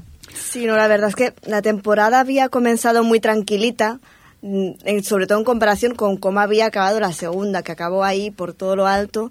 Y, y sí que en la tercera se lo parecía que se lo estaban tomando con calma, pero en estos últimos capítulos mm, le han dado un empujón bastante importante a, ya lo comentaba Pilar, a la relación Kalinda-Alicia, a, a- al qué pasa, qué está pasando con Will y qué está pasando en esa oficina del fiscal, donde nada, nada, nada es lo que en principio parece. La verdad es que mm, creo que creo que Adri tú, no- tú no, la- no No, yo no. no es mm, está bien es una serie está muy bien yo no yo no no estoy en el grupo de, de es lo mejor que hay actualmente en la televisión pero pero sí que es una serie que realmente para estar donde está sorprende muchísimo sorprende muchísimo yo yo había leído alguna entrevista que, que esta a Alicia Florrick la la jata, enfermera Hathaway como se llama la Margulis Mm. que está, le dijo a su agente, yo quiero hacer una serie de cable y que esté en Nueva York. Y el agente le trajo una serie, la CBS, que estaba en Chicago, pero que ruedan en Nueva York. Y, y ahí se quedó. Está muy bien, está muy bien. Yo es sí. que solo he visto las dos primeras temporadas, todavía no he empezado con la tercera, pero he de decir que yo la descubrí tarde, hablabais también en Twitter todos, que la empecé a ver y quizá en, si no en dos semanas, un poco más, pero la vi de un tirón casi porque es una serie que atrapa mucho. Soy como tú, no soy de los que considera que es la obra maestra, que es la mejor serie de todas, pero sí que creo que es un gran procedimental de, de abogados. Y Con que- muchas capas, Sí, sí, tiene con es que es mucho más que un Es que es mucho más quizá que el procedimental, procedimental. Porque ahí hay, un- hay, hay un, aparte de los casos que, que están muy bien, que muchas veces son muy actuales, que tratan temas que después en la realidad se han visto realmente. eh, aparte de eso, tiene unos tejemanejes político, familiares, económicos alrededor que están muy, muy, muy bien hilvanados con los casos y con la historia. Y lo llevan bastante bien. Y sí que es verdad que la tercera ha comenzado, por decirlo bien, tranquilita. A- Hay otros que dirán aburrida, lenta y bla, bla. Pero, pero sí que ha evolucionado muy bien. Venga, vamos a cambiar un poco de la tele, nos volvemos al cine. A ver, vamos a hablar, por ejemplo, de Super 8, que esta la hemos visto unos cuantos. Eh, Carlas, tú, por ejemplo, que la has visto, ¿qué te pareció la peli?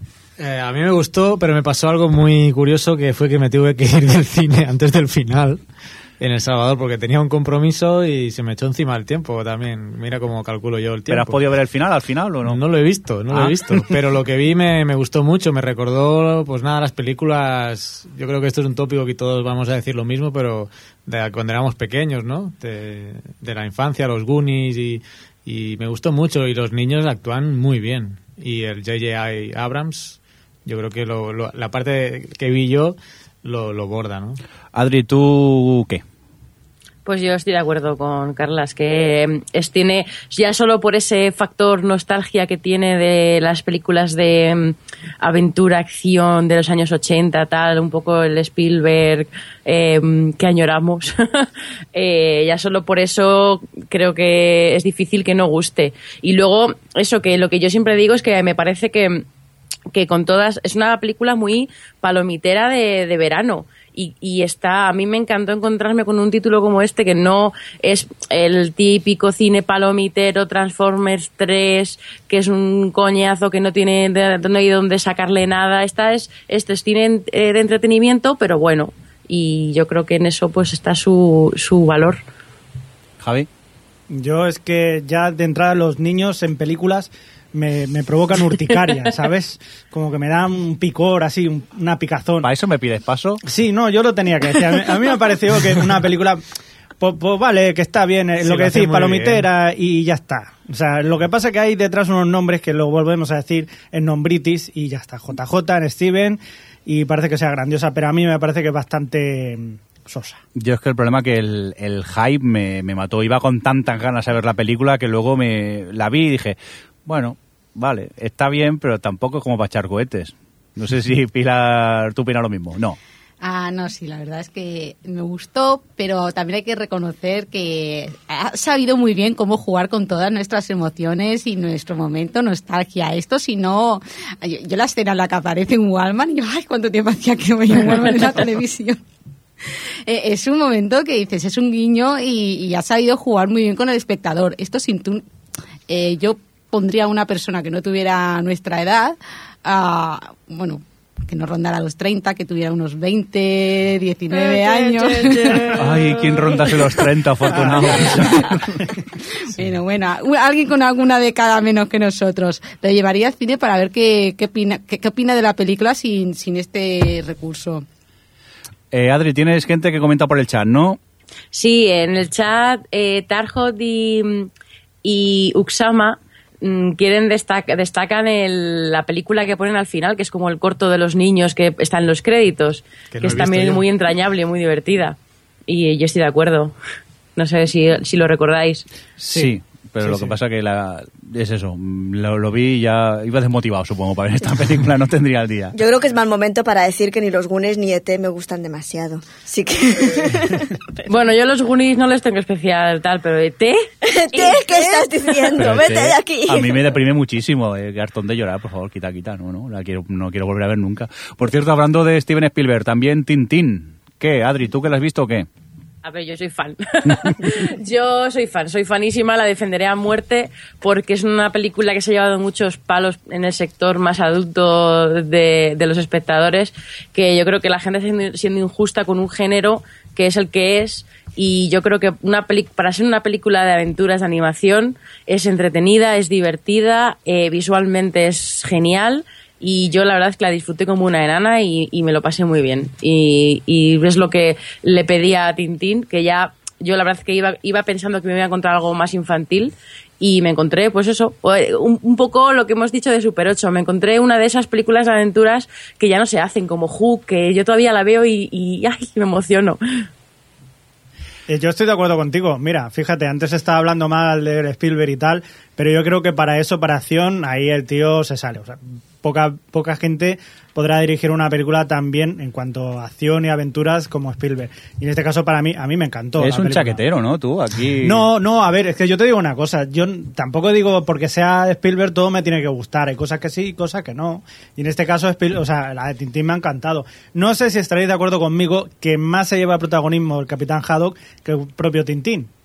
Sí, precisamente en el chat eh, Rubicundo estaba destacando que eso, que Tintín como, como protagonista es un poco soso. Yo lo que creo es que eso, que Tintín no es más que un vehículo para contar la historia Exacto. y no es tan protagonista como parece realmente, porque todo el dramón lo tiene Haddock y yo creo que eso que él es el que va un poco llevando la historia de cómo de dando los giros y tal pero pero es todo lo demás lo que es lo, lo interesante de la película o lo que lo más destacable pero creo que es algo que está hecho a propósito no sé Pilar, ¿a ti qué te pareció? Yo soy fan. A mí, me encantó la película. eh, sufrí porque no pude verla en 3D, es lo que tiene, y con gente anti, eh, pero la disfruté muchísimo. Y sí, es verdad que pienso que Tintín no es sino, bueno, lo que utiliza el director para poder recalcar el carácter ingenuo, inocente que tiene la película. Es una historia dirigida a un público joven, no hay, bueno, es, es la historia del héroe que, que por una vez eh, no tiene, bueno, no, no tiene ningún amorío, no tiene que demostrar nada a ninguna chica, es una persona inocente que va en busca de la aventura y de resolver un misterio. Es como las historias que, le- que veíamos de pequeños de los cinco o los Hollister. Claro. Eh, sí, es una, ha sido una película de verano también y bueno, ha sido muy entrañable.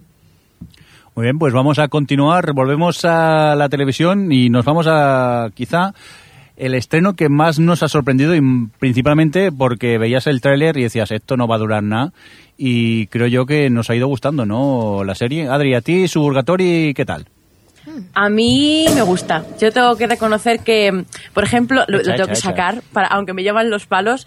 eh, en su momento leí un montón de cosas buenas sobre Awkward, que si es muy irreverente, que si es gamberra, que si tal. Y yo lo que buscaba y no encontré en Awkward, sí que lo encontré en Suburgatory. Porque al principio pensaba, no van a conseguir mantener esta parodia del mundo suburbios, tal, eh, americanos, clase alta, mamarrachos. Pero yo creo que lo mantienen muy bien y, y sobre todo me gusta muchísimo la dinámica que tienen padre e hija, que creo que funciona muy bien. No sé, a mí me divierte. A mí, a mí me encanta, me encantan los vecinos en general. O sea, la vecina de enfrente La con la madre y la hija que, que, que- que en acción de gracias hace lo que hace. Y, y la- luego la vecina rubia, que, que, que es absolutamente genial con esa hija. La hija cuando pestañea. Mm, Sobre todo los vecinos y ese instituto que tiene una fuente en Sí. medio del instituto. Es- está, oye, está divertida, está divertida. Yo, yo realmente ya, ya desde que vi el tráiler pensé, "Est- esto me va a gustar. Y, y la verdad es que sí, que está, está entretenida. Yo tengo que reconocer que los últimos capítulos me ha costado bastante ponerme con ellos. Supongo que al principio cuando me cuando empecé a verla me gustó mucho la acidez y la mala leche que tenía y conforme ha ido avanzando la he visto que se volvía cada vez más light y, y- y más tópica. Le faltaba como un toque de así de maldad que tenía al principio. Supongo que también el factor novedad jugó bastante. Sí, hombre, yo creo que sí que a lo mejor no claro, el- la sorpresa inicial te hace, es más efectiva, pero yo creo que lo ha conseguido mantener, que yo creo que era algo difícil de hacer, lo de mantener esa parodia. Y yo creo que, bueno, a lo mejor en menos dosis, pero sí que están, y los personajes son los que son, Sí. que son una pura parodia, eh, de- saca, salida totalmente de madre. Sí, yo, yo el, el- el capítulo de Acción de Gracias lo disfruté mucho, me, me- me gustó bastante. El, todo, todo el rollo de, de la gente disfrazada, que iban disfrazados de indios y de... Y de y- Sí. y de bueno to- to- digamos es que están locos es que están se están muy idos de la rosca todos y están están muy muy locos y la verdad es que me lo paso muy bien con, con ella Pues sí, yo es que es una comedia que me sorprendió porque ya os digo, el tráiler pintaba muy mal, luego es el piloto y dices, hombre, pues tampoco está tan mal. Y luego es eso, ese contraste de, de ellos viniendo de Nueva York a lo que es eh, vivir en esos suburbios y tal, yo me voy riendo con ella y, vale, no posiblemente sea la mejor comedia de esta temporada, pero bueno, que tiene sus puntos. Se deja ver Y muy se deja bien ver se muy deja bien. muy- todo todo y que dato dato curioso y, y que no seguramente no interesa a nadie pero yo lo digo está pasando lo contrario los suburbios en Estados Unidos se están vaciando porque la gente que queda los niños ya hace muchos años que se fueron a la universidad y no pueden mantener las casas que lo sepáis Baila, que ¿qué se están vaciando los suburbios Venga, vamos a continuar con más cosas. Eh, Persons of Interest. Aquí, los que la habéis visto, ¿qué os parece? Que yo me quedé en el piloto y, y no seguí. Pero creo que todos nos hemos quedado en el piloto, por lo que veo aquí en el guion, ¿no? Bueno, Pilar, hasta llegaste hasta el 6. ¿Y qué? Sí, Al final. Lo siento, es que Cabiez, el Sosoma, no la, la historia. Pero me- Eh, yo no veía química entre los dos protagonistas. Considero que estos actores como secundarios sí, dan, dan muy bien su papel, pero como protagonistas, con- para llevar el peso principal de, de la historia, ah, no, no me interesaba la historia. Si quitabas lo de... las- bueno, la historia de la máquina no deja de ser un procedimental más, de policías. No sé si ha- últimamente ha, ha, bueno, ha invertido más minutos en lo que es la trama principal, pero es que los casos tampoco me interesaban, la verdad. Y lo que y los dos protagonistas menos todavía. Yo voy a ser muy clara. En una serie de casos, si de buenas a primeras no veo más rol sexual entre los protagonistas, yo lo siento, pero no sigo con ella. Chimpum. Y ya Tú eres de las mías, Si no hay tensión sexual, nada. No, pues no. no. Vale, vale, yo es que vi el piloto y no, no continué porque es que no me apeteció para nada y creo que todos estamos igual, ¿no? En Sí, este aspecto. El interés que pregona el título creo que no ha despertado en nosotros. Porque Pilar mejora, o sea, eh, en cuanto al piloto, el resto de capítulos, eh, ¿alguna diferencia o son no, todos iguales? no, no, es que yo los veía de lado. Vale. Venga, pues vamos a por una que creo que sí que ha gustado y es esta la última temporada por el momento de Breaking Bad. Aquí, bueno, como es habitual, ¿no? Gran temporada, ¿no? ¿Qué opináis? Maravillosa. Impresionante. Buenísima. Yo voy por la tercera, tengo que decir, ¿eh? ¿Sí? Pero me está encantando. Yo lo defino como el, el Dexter de las anfetaminas. No sé si... Bueno, es Por esto que- de que si lo pillan, no... Tiene cosas, sí, sí, tiene ahí un antagonista de protagonista, pero a mí lo que más destacaría yo creo de esta temporada es que se ha notado muchísimo el bajón de presupuesto y, y eso eh, no ha hecho otra cosa que demostrar el talento que hay detrás de esa serie, porque es que yo- la tensión que, tenía, que han tenido todos los capítulos en esa temporada, con, eh, secuencias de ocho minutos de dos personas hablando, yo decía, pero es que me muero de la tensión y me parece increíble cómo consiguen eso en Breaking Bad y sobre todo eso la, la- los dos personajes protagonistas que yo creo que tienen una de las mejores evoluciones de personaje que he visto yo en una serie la verdad que esta cuarta temporada eh, está siendo, bueno, yo es que creo que todas son grandes eh, en el caso de Breaking Bad, ¿no? Pues sí, sí, sí. Sí la verdad es que yo creo que ha, ido increciendo y pero siempre un- partiendo de un nivel hiper bueno entonces claro la próxima temporada que supuestamente vamos supuestamente no se supone que va a ser la última eh, yo estoy deseando ver qué, es, qué nos va a ofrecer sobre todo después del final Es que sigue, sigue yo, habiendo yo me una- temo tantas cosas sigue habiendo una evolución de los personajes alucinante. Es que no, no paran de cambiar en ningún momento, incluso el que tú creías que ya no iba a ir a más, sigue cambiando. Todos, todos. Eh, Una, una pregunta, eh, ¿os sigue cayendo mal la mujer de Walter White? no ¿Os, os cae No, mal? no, Eh, no sé, no. igual que soy yo que me cae mal, pero ¿os cae bien? ¿Os cae mal? A mí es que nunca me cayó mal. Ah, A mí vale. nunca, me- a ver, yo es una chica que es cierto que, que de- a veces te da rabia, pero, pero es un personaje que le comprendes tanto que yo no he llegado a odiarla nunca. Lo que pasa es que te da rabia a veces como, mira, déjale respirar, que tiene muchos problemas, Pero ¿vale? es que es el personaje que te da una Pero- bofetada en la cara porque es el único que tiene los pies en el suelo y sabe Es lo que hay. totalmente. Por cierto, eh, si me vais a permitir, eh, voy a dar paso a alguien que nos ha llamado por teléfono. Hola, Hola, ¿quién eres? eh, soy Fran José M en el chat. Franco, Franco CM, ¿qué tal? ¿Cómo estás? Pues muy bien. Bueno, Sí. feliz año a todos. Igualmente. empezar. Feliz año Igualmente, nuevo. feliz año. Feliz año.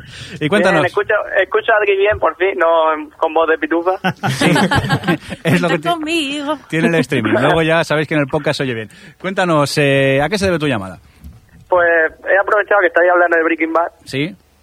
Pero nada, para decirlo que todo el mundo sabe, ¿no? Que, que es la mejor serie del año, vamos, está clarísimo. Y hay que reivindicar, eh, decir la escena esta, sin decir spoiler, ¿Mm? Donde está eh, Walter, ¿no? ¿Sí? Como en el sótano buscando el dinero Sí. y pasa Ah, lo sí. que pasa. Sí. Esta escena es maravillosa. Mm. Creo que es del- penúltimo capítulo, no me acuerdo.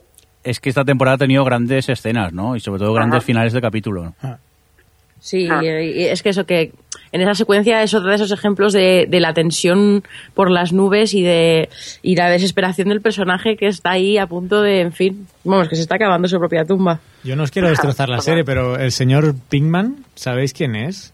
Es Son Goku. Ya. Es Son Goku. Cuando lo vi el otro día, ya, de esa película. Me acabas de dejar un poco de piedra, no tenía ni Pero- idea. El actor de Jesse Pinkman es, es el protagonista de Son Goku en bola de, de Todo el mundo tiene un pasado. Se lo Acabo de, de perder el respeto a señor Pickman. Que no, para nada, Joder, porque hace uno- un yo gran para, para papel, mí ¿eh? yo creo que es el personaje que tiene el mejor, el mejor la mejor evolución de toda la serie. Sí, sí. No, no, ahí lo hace muy bien, sí.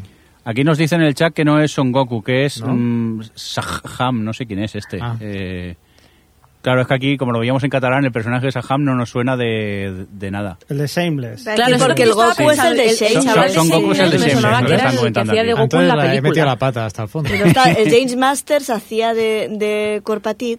Bueno, es igual, no, Bueno, entre- no entremos a hablar de... de- No, y- es que está prohibido, no se puede hablar aquí de... Franjo CM, y aparte de Breaking Bad, ¿alguna serie más que quieras destacar que te haya estado gustando por el momento? Más que serie de película, Sí. yo diría The Guy, porque no sé si la vais a comentar. ¿Cuál, perdona? Eh, The Guy, la de Ryan Gosling. Sí. Mm. Ay, Sí, de la Drive. yo no la he visto. Ay, no. Sí, sí, muy buena. Peliculón. Sí, señor. Para mí de lo mejor del año. Sí. Y nada, que me tenéis picado a Survivor. ¿Tú también? Muchísimo. No eres, no eres fan el, de eh, Kovac. Ya, ya, no eres el único, ¿eh? Eh, Estos últimos días, eh, dos o tres oyentes nos han comentado que empezaron a, a ver Survivor por culpa nuestra y están súper enganchados al, al reality. Sois el mal. Somos el mal, pero es que Survivor es, es muy grande. O sea que también estás enganchado a, a realities por lo que veo. También te va un poco el lado oscuro. No, no, la verdad que nada más que a Survivor y, y el otro que es de la misma cadena, ¿no? Eh, Sí, el de Amazing Race. Exactamente, Amazing Race. Bueno, por aquí Y ya, empezamos ya. todos y mira cómo hemos acabado algunos del podcast. Yo no quiero decir Yo no nada. acabaré así. pues nada, ¿alguna cosita más que quieras destacar? Nada más, que sigáis así y que lo hacéis muy bien. Oye, pues muchas gracias por llamarnos, ¿vale? Venga. Venga, feliz año, hasta luego. Adiós.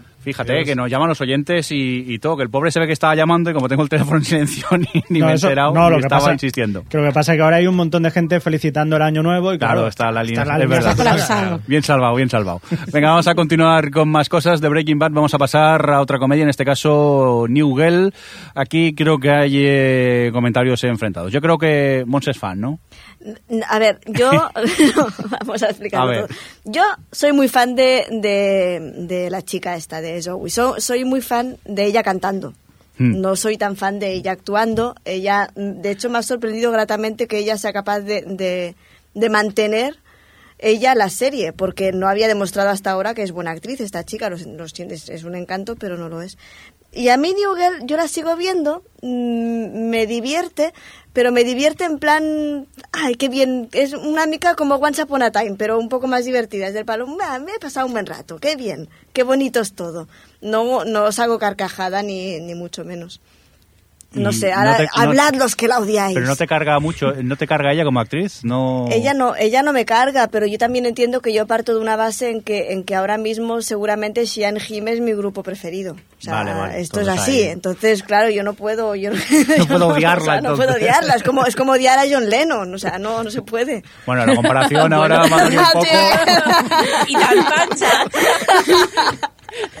Que, que bueno, yo estoy aquí leyendo en el chat lo que están hablando Rubicundo. Yo creo que coincide conmigo en que eh, Zoe de Chanel para ser un Furby eh, lo hace bastante bien. Eh, que Ushama dice que New Girl es otra serie de hora de comer para pasar el rato. En eso estoy, estoy de acuerdo. Es una serie que se puede ver, se deja sí, ver, ¿no? sí, sí, no, no, no es una gran serie en absoluto, no te ríes a carcajadas, no, no es una gran comedia, pero, pero bueno, sí, se deja ver. Sí, sí. Yo la verdad es que vi, pues creo que hasta el cuarto capítulo y ya era como, pero si es que mm, es siempre lo mismo, no sé, no me aportaba mucho. Y luego ella, que sí que es cierto que me cargaba un poquillo y al final dije, mira, no, hay muchas comedias, eh, tenía que elegir. No, pero yo, sí. yo lo, o sea, seguramente si yo no sintiese este amor por ella y su grupo, seguramente habría pasado de la serie. Ay, a mí me pasó lo contrario. Me cae tan bien que no podía seguir viendo la serie porque si no iba a acabar odiándola. Es curioso, esta chica levanta pasiones por los dos lados. O te encanta o, o la odias. Casi cuesta que Ya, haya un término medio. Yo con ella me pasa como con, con Kristen Bell, que prefiero no saber cómo es ella. O sea, al final dices, pues me voy a poner tu disco y voy a pasar de todo, ¿no? Quiero saber que luego eres estúpida o, o pegas a Pero tu hermana. Kristen Bell o tiene algo. pinta de ser adorable. Sí, Cuando- cuando no pero pega. imagínate que no lo es, Adri. O sea, imagínate no, que no es Kristen Bell es la posible. perra del infierno. ¿Qué, qué haríamos nosotras? A los ídolos no hay que conocerlos nunca. Por eso, por eso. Entonces Pues se te cae pues y siempre, por muy buena persona que sea, siempre le encontrarás defectos. al Cállate, que yo estaba, eh, os había entendido mal y creía que hablabais de Christian, Christian Bale. El actor. El actor, este que le va pegando a todo el mundo. Y digo, pero, seguro que buena persona. Y ¿Qué yo diciendo, contando? ¿buena persona? Venga, vamos a continuar con más. Uy, no, esta paso me la voy a saltar. Vamos a por. ¡Hola! ¡Hola lo que ha hecho! Bueno, vamos a hablar de Fringe y mientras yo voy a por una galleta aquí al locutorio. A ver, Adri, venga, expláyate. No, yo solo tengo que decir, ya, a ver, mi amor por Fringe ya está claro para todo el mundo. No hace falta que lo siga, pero a mí esta temporada me está encantando porque ha vuelto un poco a lo que era en la segunda, eh, que vuelve a ser más autoconclusiva y mete, pues eh, todos los, episodios mm, tienen casos súper interesantes y emotivos y te van metiendo a la mitología y, eso, y los nuevos personajes que me gusta como... em, esta nue- no puedo decir mucho, pero digamos esta nueva situación, vosotros me entendéis, como eh, esta nueva dinámica de personajes, pues Olivia con Walter, Olivia con, con la de Massive Dynamic, no me sale el nombre. Olivia eh, con Olivia. eh, eh, sí, Olivia con Olivia, eh, este, el Lincoln, no sé, yo creo que estamos viendo los personajes en otra dinámica y me gusta mucho también, entonces no sé, yo estoy en- encantada con la cuarta temporada. Además ha tenido dos capítulos, los, uno en concreto, eh, que es para mí uno de los mejores de la serie. El de la cuevilla, el de la cueva con las planticas. O- No, ese me gustó mucho, ¿no? El del pero hombre el, con de, el tiempo. el de la casa esta... Ay, ciertamente, sí. Eh, Además, ahí, ese estaba plagado de, de, de minas lostianas y de, y de, y de cosas. Sí, a mí me está gustando mucho y, y la verdad es que están llevando bastante bien la losa de no tener un- una, una historia tan fuerte como la del inicio de temporada pasada. Es decir, que Olivia y Olivia en, intercambiadas era una historia mucho más fuerte que la historia que tienen ahora. Y en cambio lo están llevando bastante, bastante bien. Y eso, eso es loable. Yo es que en el. Bueno, primero de todo, vaya por delante. Monse, las galletas están impresionantes. Y luego, eh, yo el problema que tengo en Fringe es que. eh, supongo que soy limitado, que solo soy de FP, y me he perdido tanto en la trama que ya no me aclaro. Pero si es al contrario, si la gracia de Fringe es que es que mm, Han hecho un reseteo y todo lo que había antes. claro. Sí. Sí, pero no sé, me siento como, como estafado y al final los veo con desgana lo- los episodios. Y es que me ha costado mucho llegar hasta. Es que no sé ni si ha llegado al final de. hasta el 7, que creo que es el que se ha emitido el último. y, y- y me cuesta y se me hace un poco cuesta arriba, no sé. Yo, vosotros porque sois super fans, pero la parte que no le está gustando, tú, Carlas, que. Sí, yo las, había una serie que me estaba busca- mm, gustando mucho y sí que esta, esta temporada yo encuentro que, que está flojeando.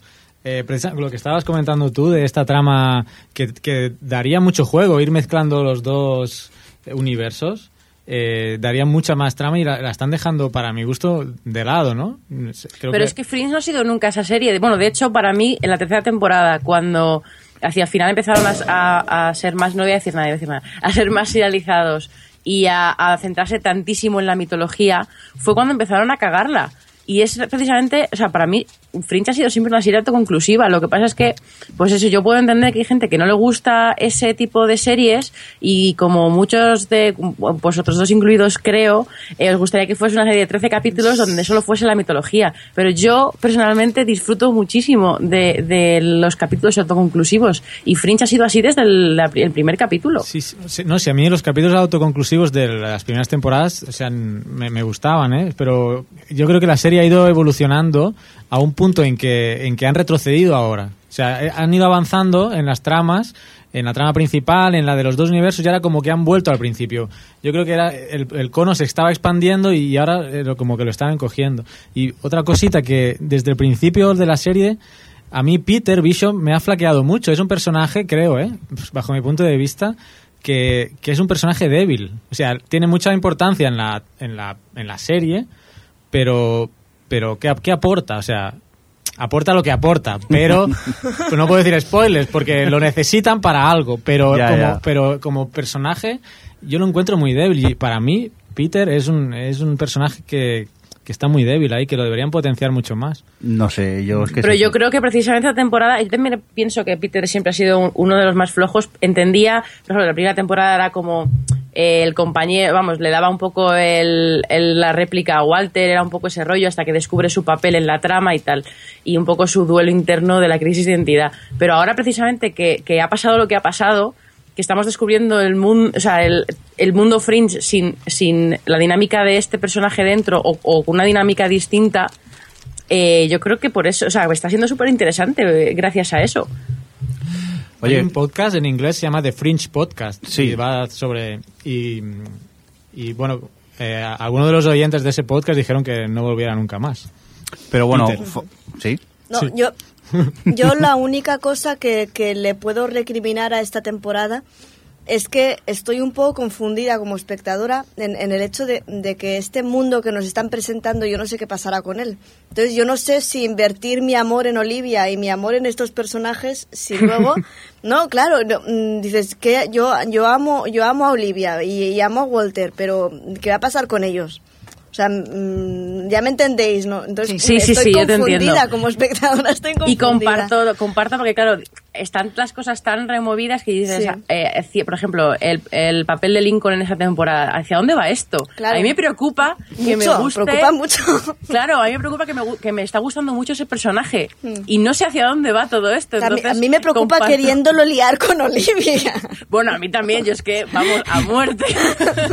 Pero en fin, no sé, yo creo que también es otra, a mí es otras cosas que me gusta del Fringe, que tienes ahí esos miedos de que, que con, con todo lo de Peter han demostrado que, que puede pasar cualquier cosa. Así que- Bueno, vamos a dejar un poco Fringe de lado porque Sí. me temo que va a haber otro especial cuando acabe la temporada y tal. Tú, Rancio, Javier Fresco, tráeme de eso de comer, que estás aquí... Ah, sí, es que yo como que estaba pasando Me señalas y luego no me traes, pero me he puesto a bueno, comer platanitos y he descubierto que me gustan. es que está muy bueno. Sí, yo creo que los plátanos, pero los platanitos fritos Son sí. como pataticas fritas. Sí, Sí. muy rico. Venga, vamos a continuar con más cosas. Momento eh, serio, eh, documental que hemos estado viendo.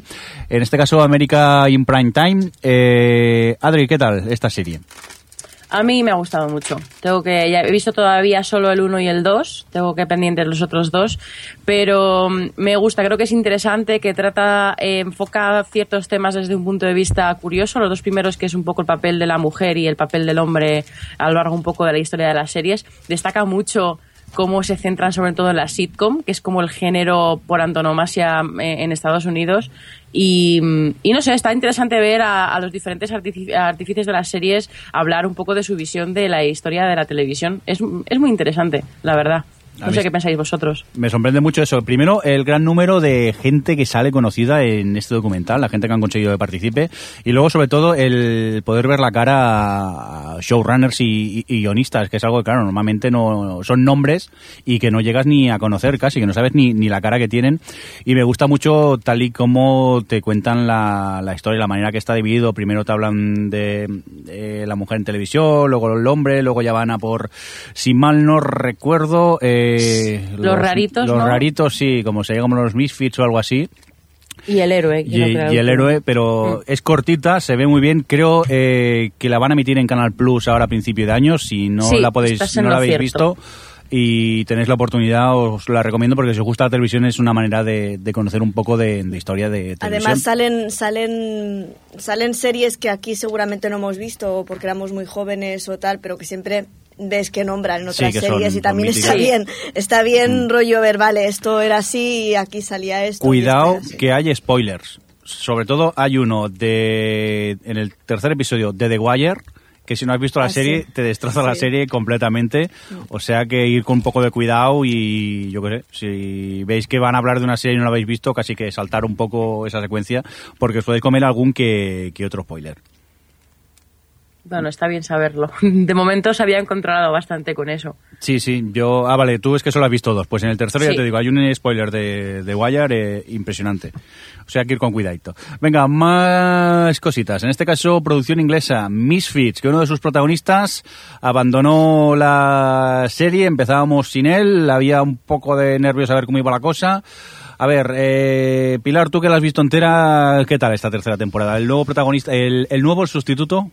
Es que el nuevo al principio me pasaba como me pasó con Nathan, que, Sí. que es odioso. Efectivamente, pero luego Eh, mejora. pero luego sí, a, a ver, yo reconozco, sé que hay mucha gente que la acusa de haber bajado de calidad, que, que dice que esta ha sido la peor temporada de todas y que ya ha abandonado. A mí me ha gustado. Se ha vuelto mucho más gamberra y bizarra que, que lo que era antes, ha ido más allá y, y sí que es verdad que más que nada en las dos primeras mm, temporadas sí que había una trama más o menos transversal que aquí ha faltado y cada episodio parecía que era de su madre y de su padre, iban soltando cosas.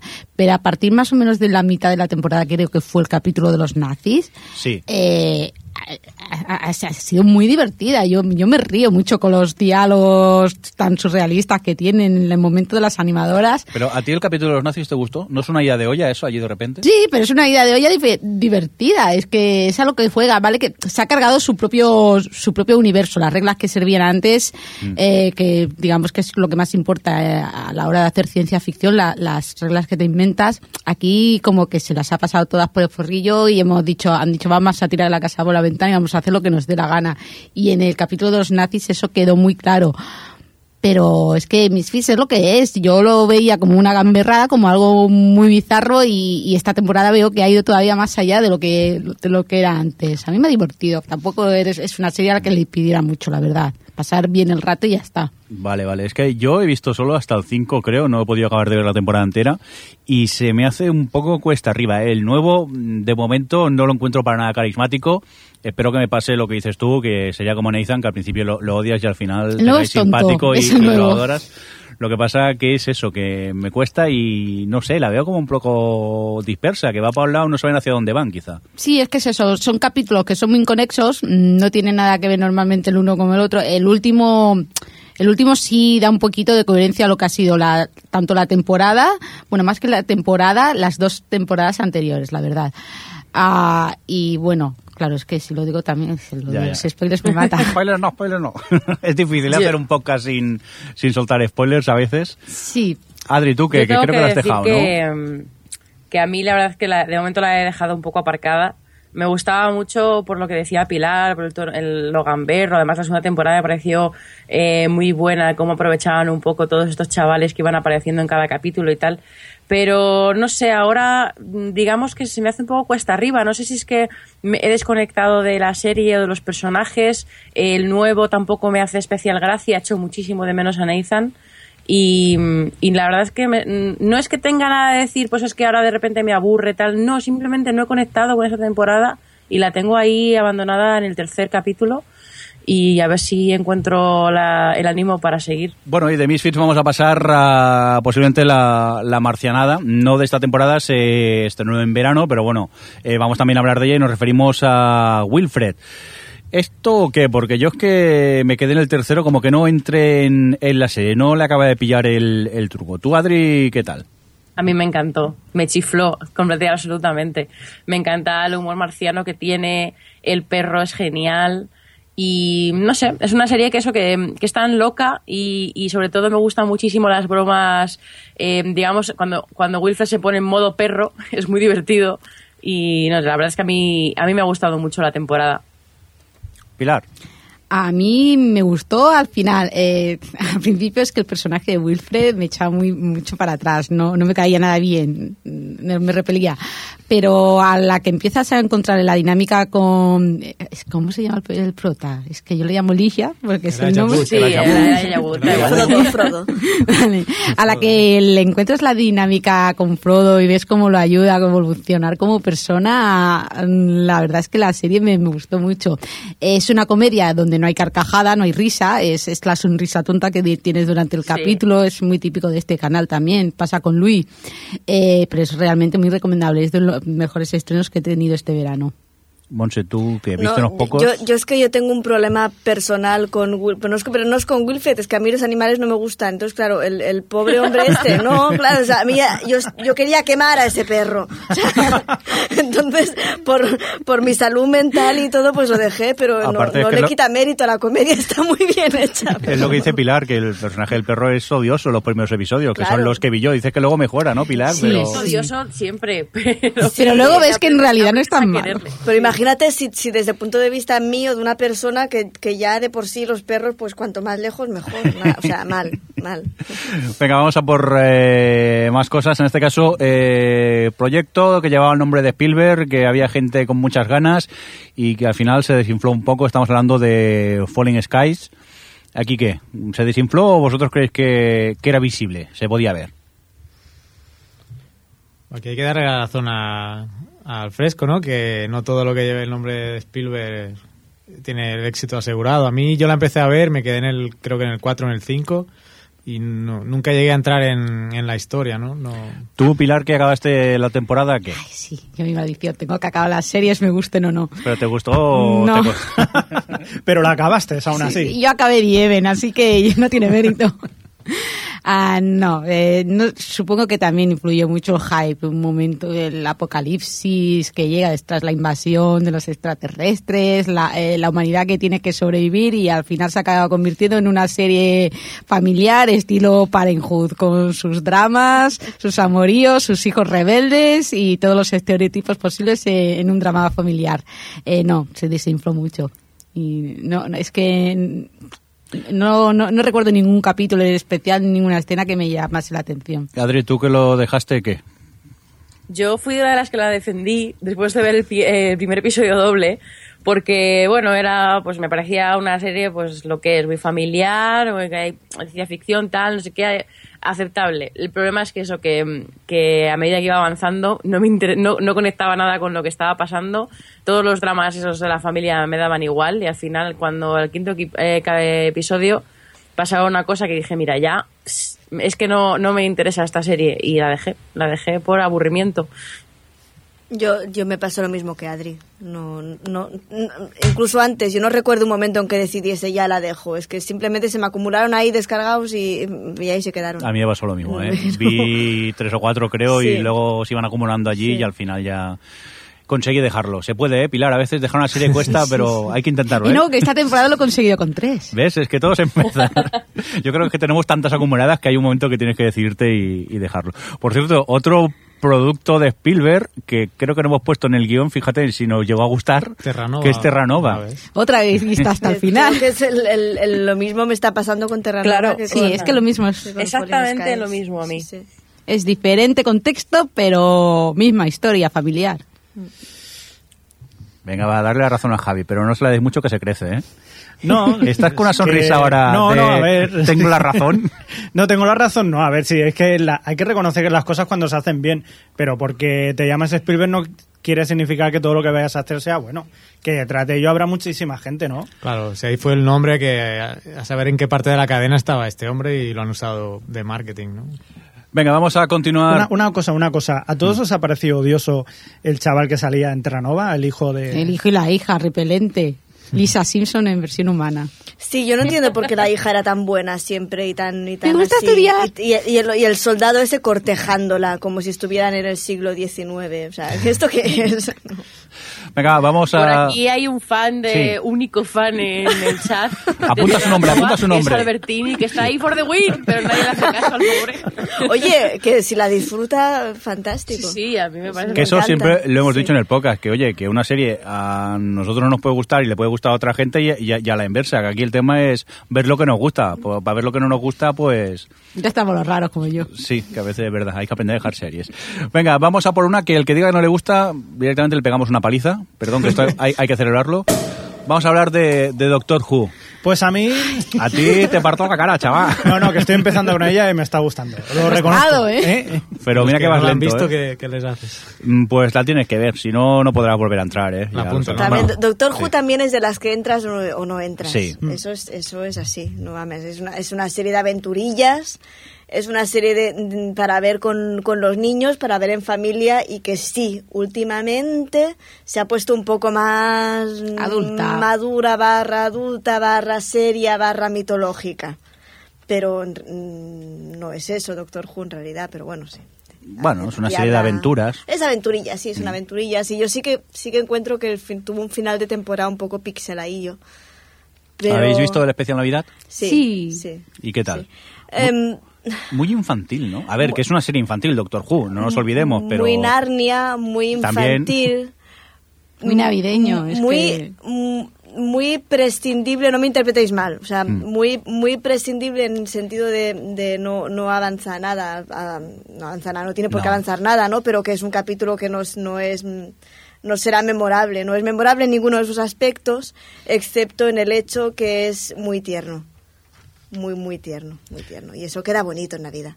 Sí. ¿Puedo, puedo comentar una cosa aquí en el chat. Están hablando, por ejemplo, eh, Fran, Franjo CM estaba contando que en el especial Navidad estaban todos en casa con los niños viendo el especial y en ese momento lo- los niños que salían en, en el episodio empezaron a llorar sangre y fue como una especie de trauma para todos. Es- es- ¿en ¿Qué quedamos? ¿Esto es para niños o...? Que lloraban Han sangre. No recuerdo ese No, capítulo. han llorado ¿No? sangre. ¿No? No. ¿O eran los niños suyos que estaban llorando sangre? ¿Qué clase de niños tenéis? A ver, hay que decir que Doctor Who eh, es una serie para niños, pero tiene episodios. Recordar esta temporada el de esos muñecos que cobraban vida. Yo me acojoné viendo ese episodio. Sí, tiene episodios, esta sobre tiene- todo sí, tiene en- Los que que ha tenido esta temporada han sido realmente han sido muy buenos. lo que el- sí, el- Silence. veces, sí, a veces tiene, tiene monstruos muy inquietantes y muy turbios y a veces sí que tiene capítulos que los niños seguramente no entienden nada. Pero en general es una serie de aventuras para niños. Oye, Isaac Uxama 250, dice perdona, perdona, perdona, perdona, Adri, perdona, Isaac Ah, 250, a mí no me llames Mirindo Miedica, porque ahora te voy a sacar del armario y te voy a decir que estás viendo Survivor y te encanta. Hala, eso por insultarme. Sigue, Adri. No, iba a decir que Usama decía que llorar sangre es tan navideño como los villancicos de Glee. Pues algo de razón tiene. Y, y hay que aclarar lo que decía Franjo CM, que era que lloraban sangre de lo malo que era, o que le parecía, por así decirlo, Ah, bueno, la serie. Tampoco. Bueno, tiene que buscar a todo el mundo, que- pero que claro, es que a es la un, no le guste, es un oye. capítulo navideño, tiene que ser naif, ingenuo. Que supone Ah, que también sí. es el que cuando más niños están viendo la tele. Claro. Oye, por cierto, producto de aquí, Pulseras Barmellas, que hemos hablado de ella, eh, los que la habéis podido ver, eh, ¿qué tal? Pilar, tú has visto la temporada entera, ¿no? Sí, en un día, así que. yo cuando me pongo, me pongo. Parece que es buena, ¿no? Sí, sí, sí, muy, a ver, muy recomendable. Eh, sí que cuando empiezas a verla, bueno, cuando te explican de que van niños con enfermos que están en un hospital y se hacen amigos, te echan por Es, otro es- el para mismo, atrás. es el del mismo señor que cuarta planta, Sí, para sí, sí. entendernos. Sí, a ver, es una premisa de la que parte un poco triste, pero es una pero es que lo que cuenta es, es puro optimismo. Son niños que son, bueno, que, son niños que estarán enfermos, pero no por eso dejan atrás sus vivencias, sus emociones. Es vitalista, es alegre, tiene un toque sobrenatural también que no le quita credibilidad. Eh, eh, la verdad es que ha sido una de las sorpresas que, he tenido esta temporada y bueno, se las recomiendo a todo el mundo. Sí que es verdad que el hecho de que esté en catalán, algunas escenas puede que pierdan efecto con el doblaje, porque aquí en esta película, ahí en esta serie, la banda sonora se utiliza muy bien para, para apoyar las emociones que quiere transmitir y es que no sé cómo la van a doblar. Hay, que hay ser- canciones que, que, que estás viendo la serie y sabes, dices, ahora van a poner esta. Esta canción, aparte, son canciones míticas catalanas Sí, canciones que- muy, muy de aquí, sí. sí, sí. Eh, tú, Adri, has visto tres episodios, ¿no? Sí, yo vi tres episodios y no vi más porque yo no hice un pilar porque era el día de Navidad cuando empecé, no, el día de Nochebuena y dije, venga, voy a ver el primero a ver qué tal y me vi tres de, de- de golpe. Eh, me ha gustado mucho, muchísimo. Me parece que, o sea, mm, además es, es genial una serie eh, española que dure eh, 45 minutos, duran los Sí, sí, episodios. que, clavados. Que se nota un montón en cuanto a cómo se desarrollan las tramas y tal. Todos ellos lo hacen estupendamente, súper entrañable. He llorado, lloro, lloro muchísimo con la serie.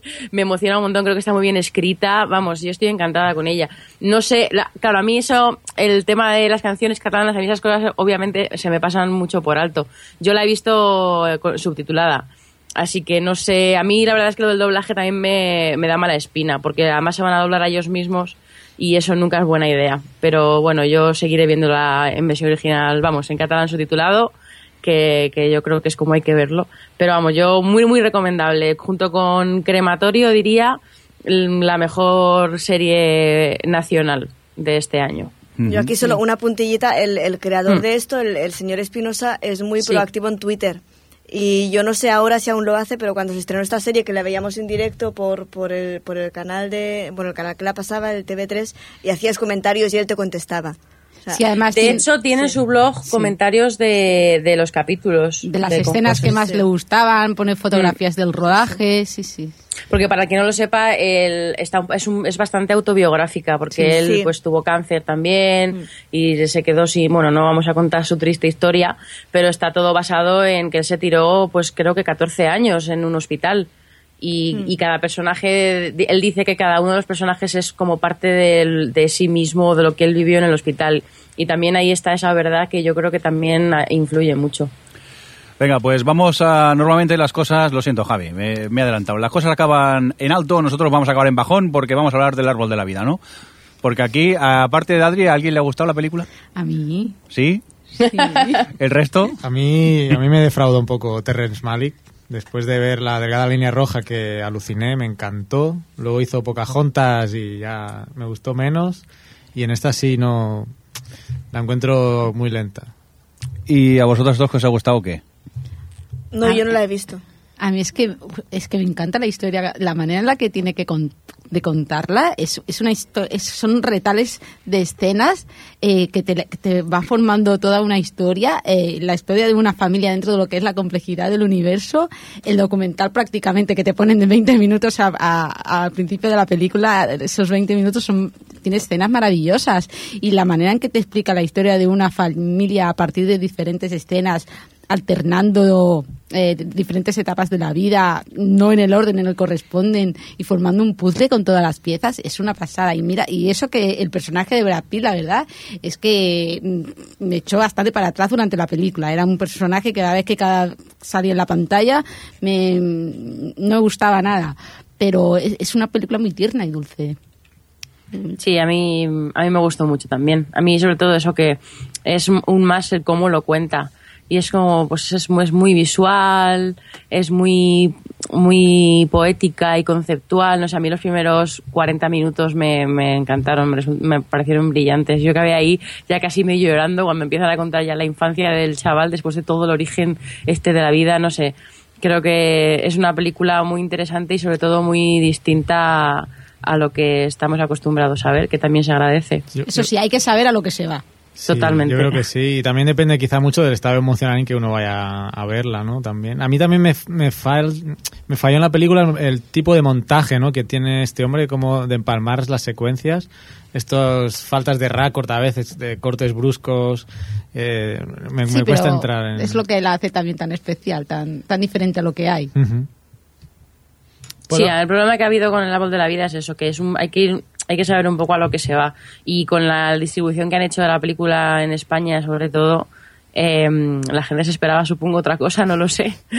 Pero, pero, en fin, que es una película que hay que ir predispuesto un poco a lo que se va a ver.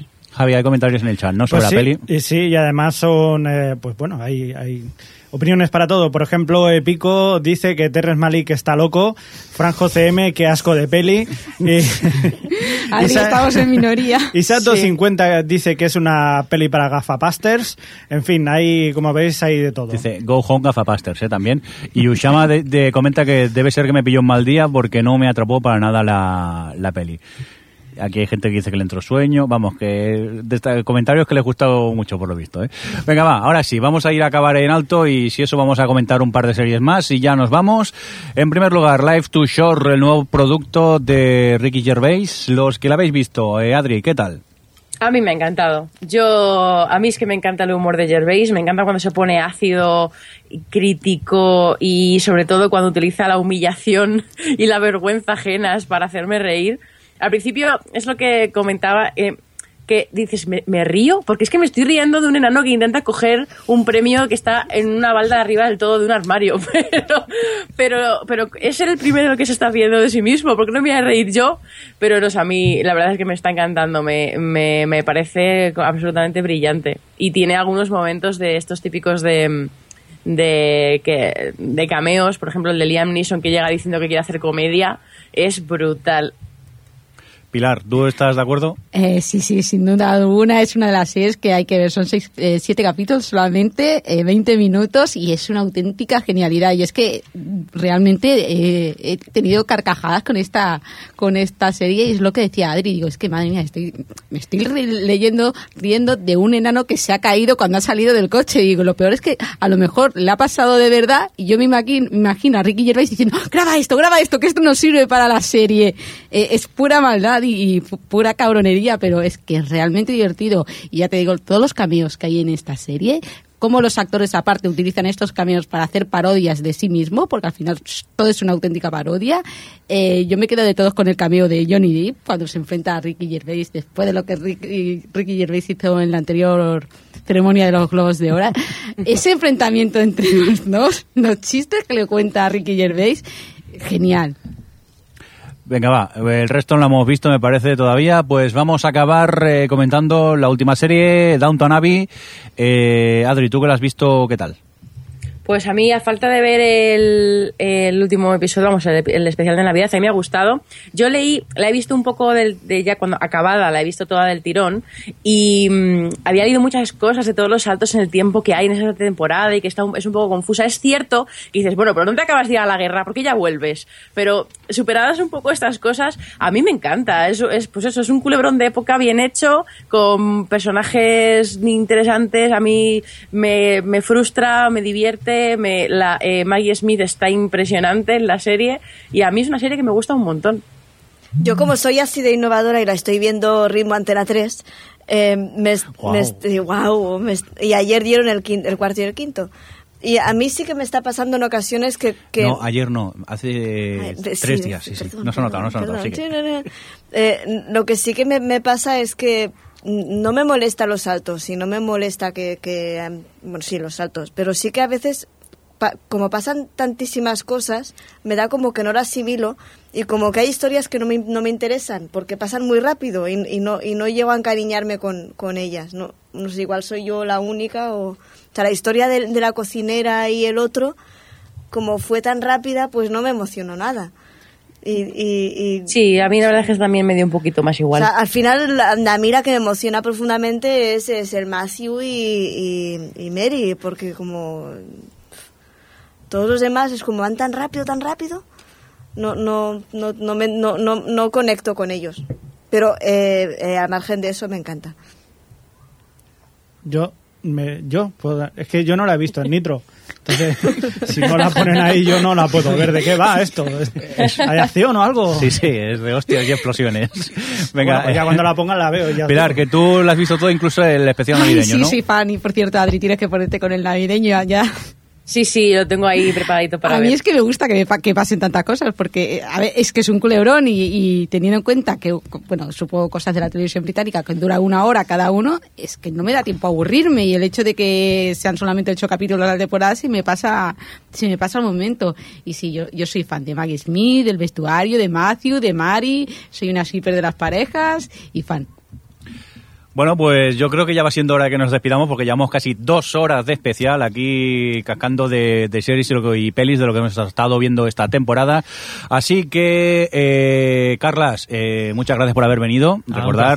Carlas alias GeoCharlie de- del blog eh, Geocastaway, blog, de, de- blog y podcast dedicado a la geología. Geología y ciencias de la Tierra, del espacio, del universo, de todo. Lle- Llévate a Javi, llévate a Javi, que él es Sí, sí, ahora hablamos, ahora hablamos, a ver si viene.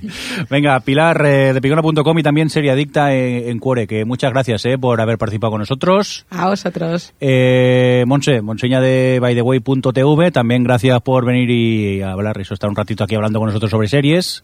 ¿A vosotros? Eh, Javier Fresco, eh, adiós. Hasta el año que viene. Hasta el año que viene, no, Pues que ya, ya se la que, ha ido. Ay, ay, ay. que no vuelves, que no vuelves en toda la temporada. Estamos en el 2012 ya. Bueno, pues gracias, chavalote, que nos vemos, eh, bueno, no sé cuándo volvemos, ya avisaremos. Adri, que muchas gracias como siempre también, feliz año. Igualmente.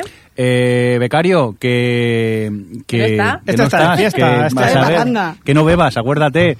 Y antes de despedirnos, saludemos al chat también, si os parece. Eh, ¿Quién nos queda por aquí, Javi? Albertini, Birin Staroche, 8, Conquer 1, Ellis, Franjo CM, Epico, Inkiop, espérate que bajo Isaac 250, Rubicundo y bajo bajo Sweet Nina 81, Tarhot, Templier, Último Castillo, Uxama y 6 Getsets y luego mucha gente que se ha ido por el camino Pues también sí, porque tenían y saliendo. se iban de fiesta y esas cosas. Pues claro, que hoy es para ir a, a beber y a disfrutar. Oye, que muchas gracias, recibir un cordial saludo de quien nos habló, con vosotros el señor Mirindo, y lo dicho, feliz año nuevo. O Televisión Podcast, el podcast de la cultura audiovisual.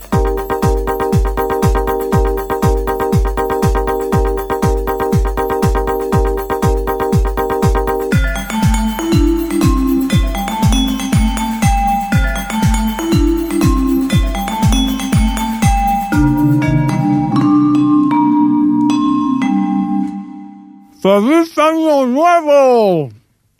¿Ves cómo sí me podría decir con la boca llena?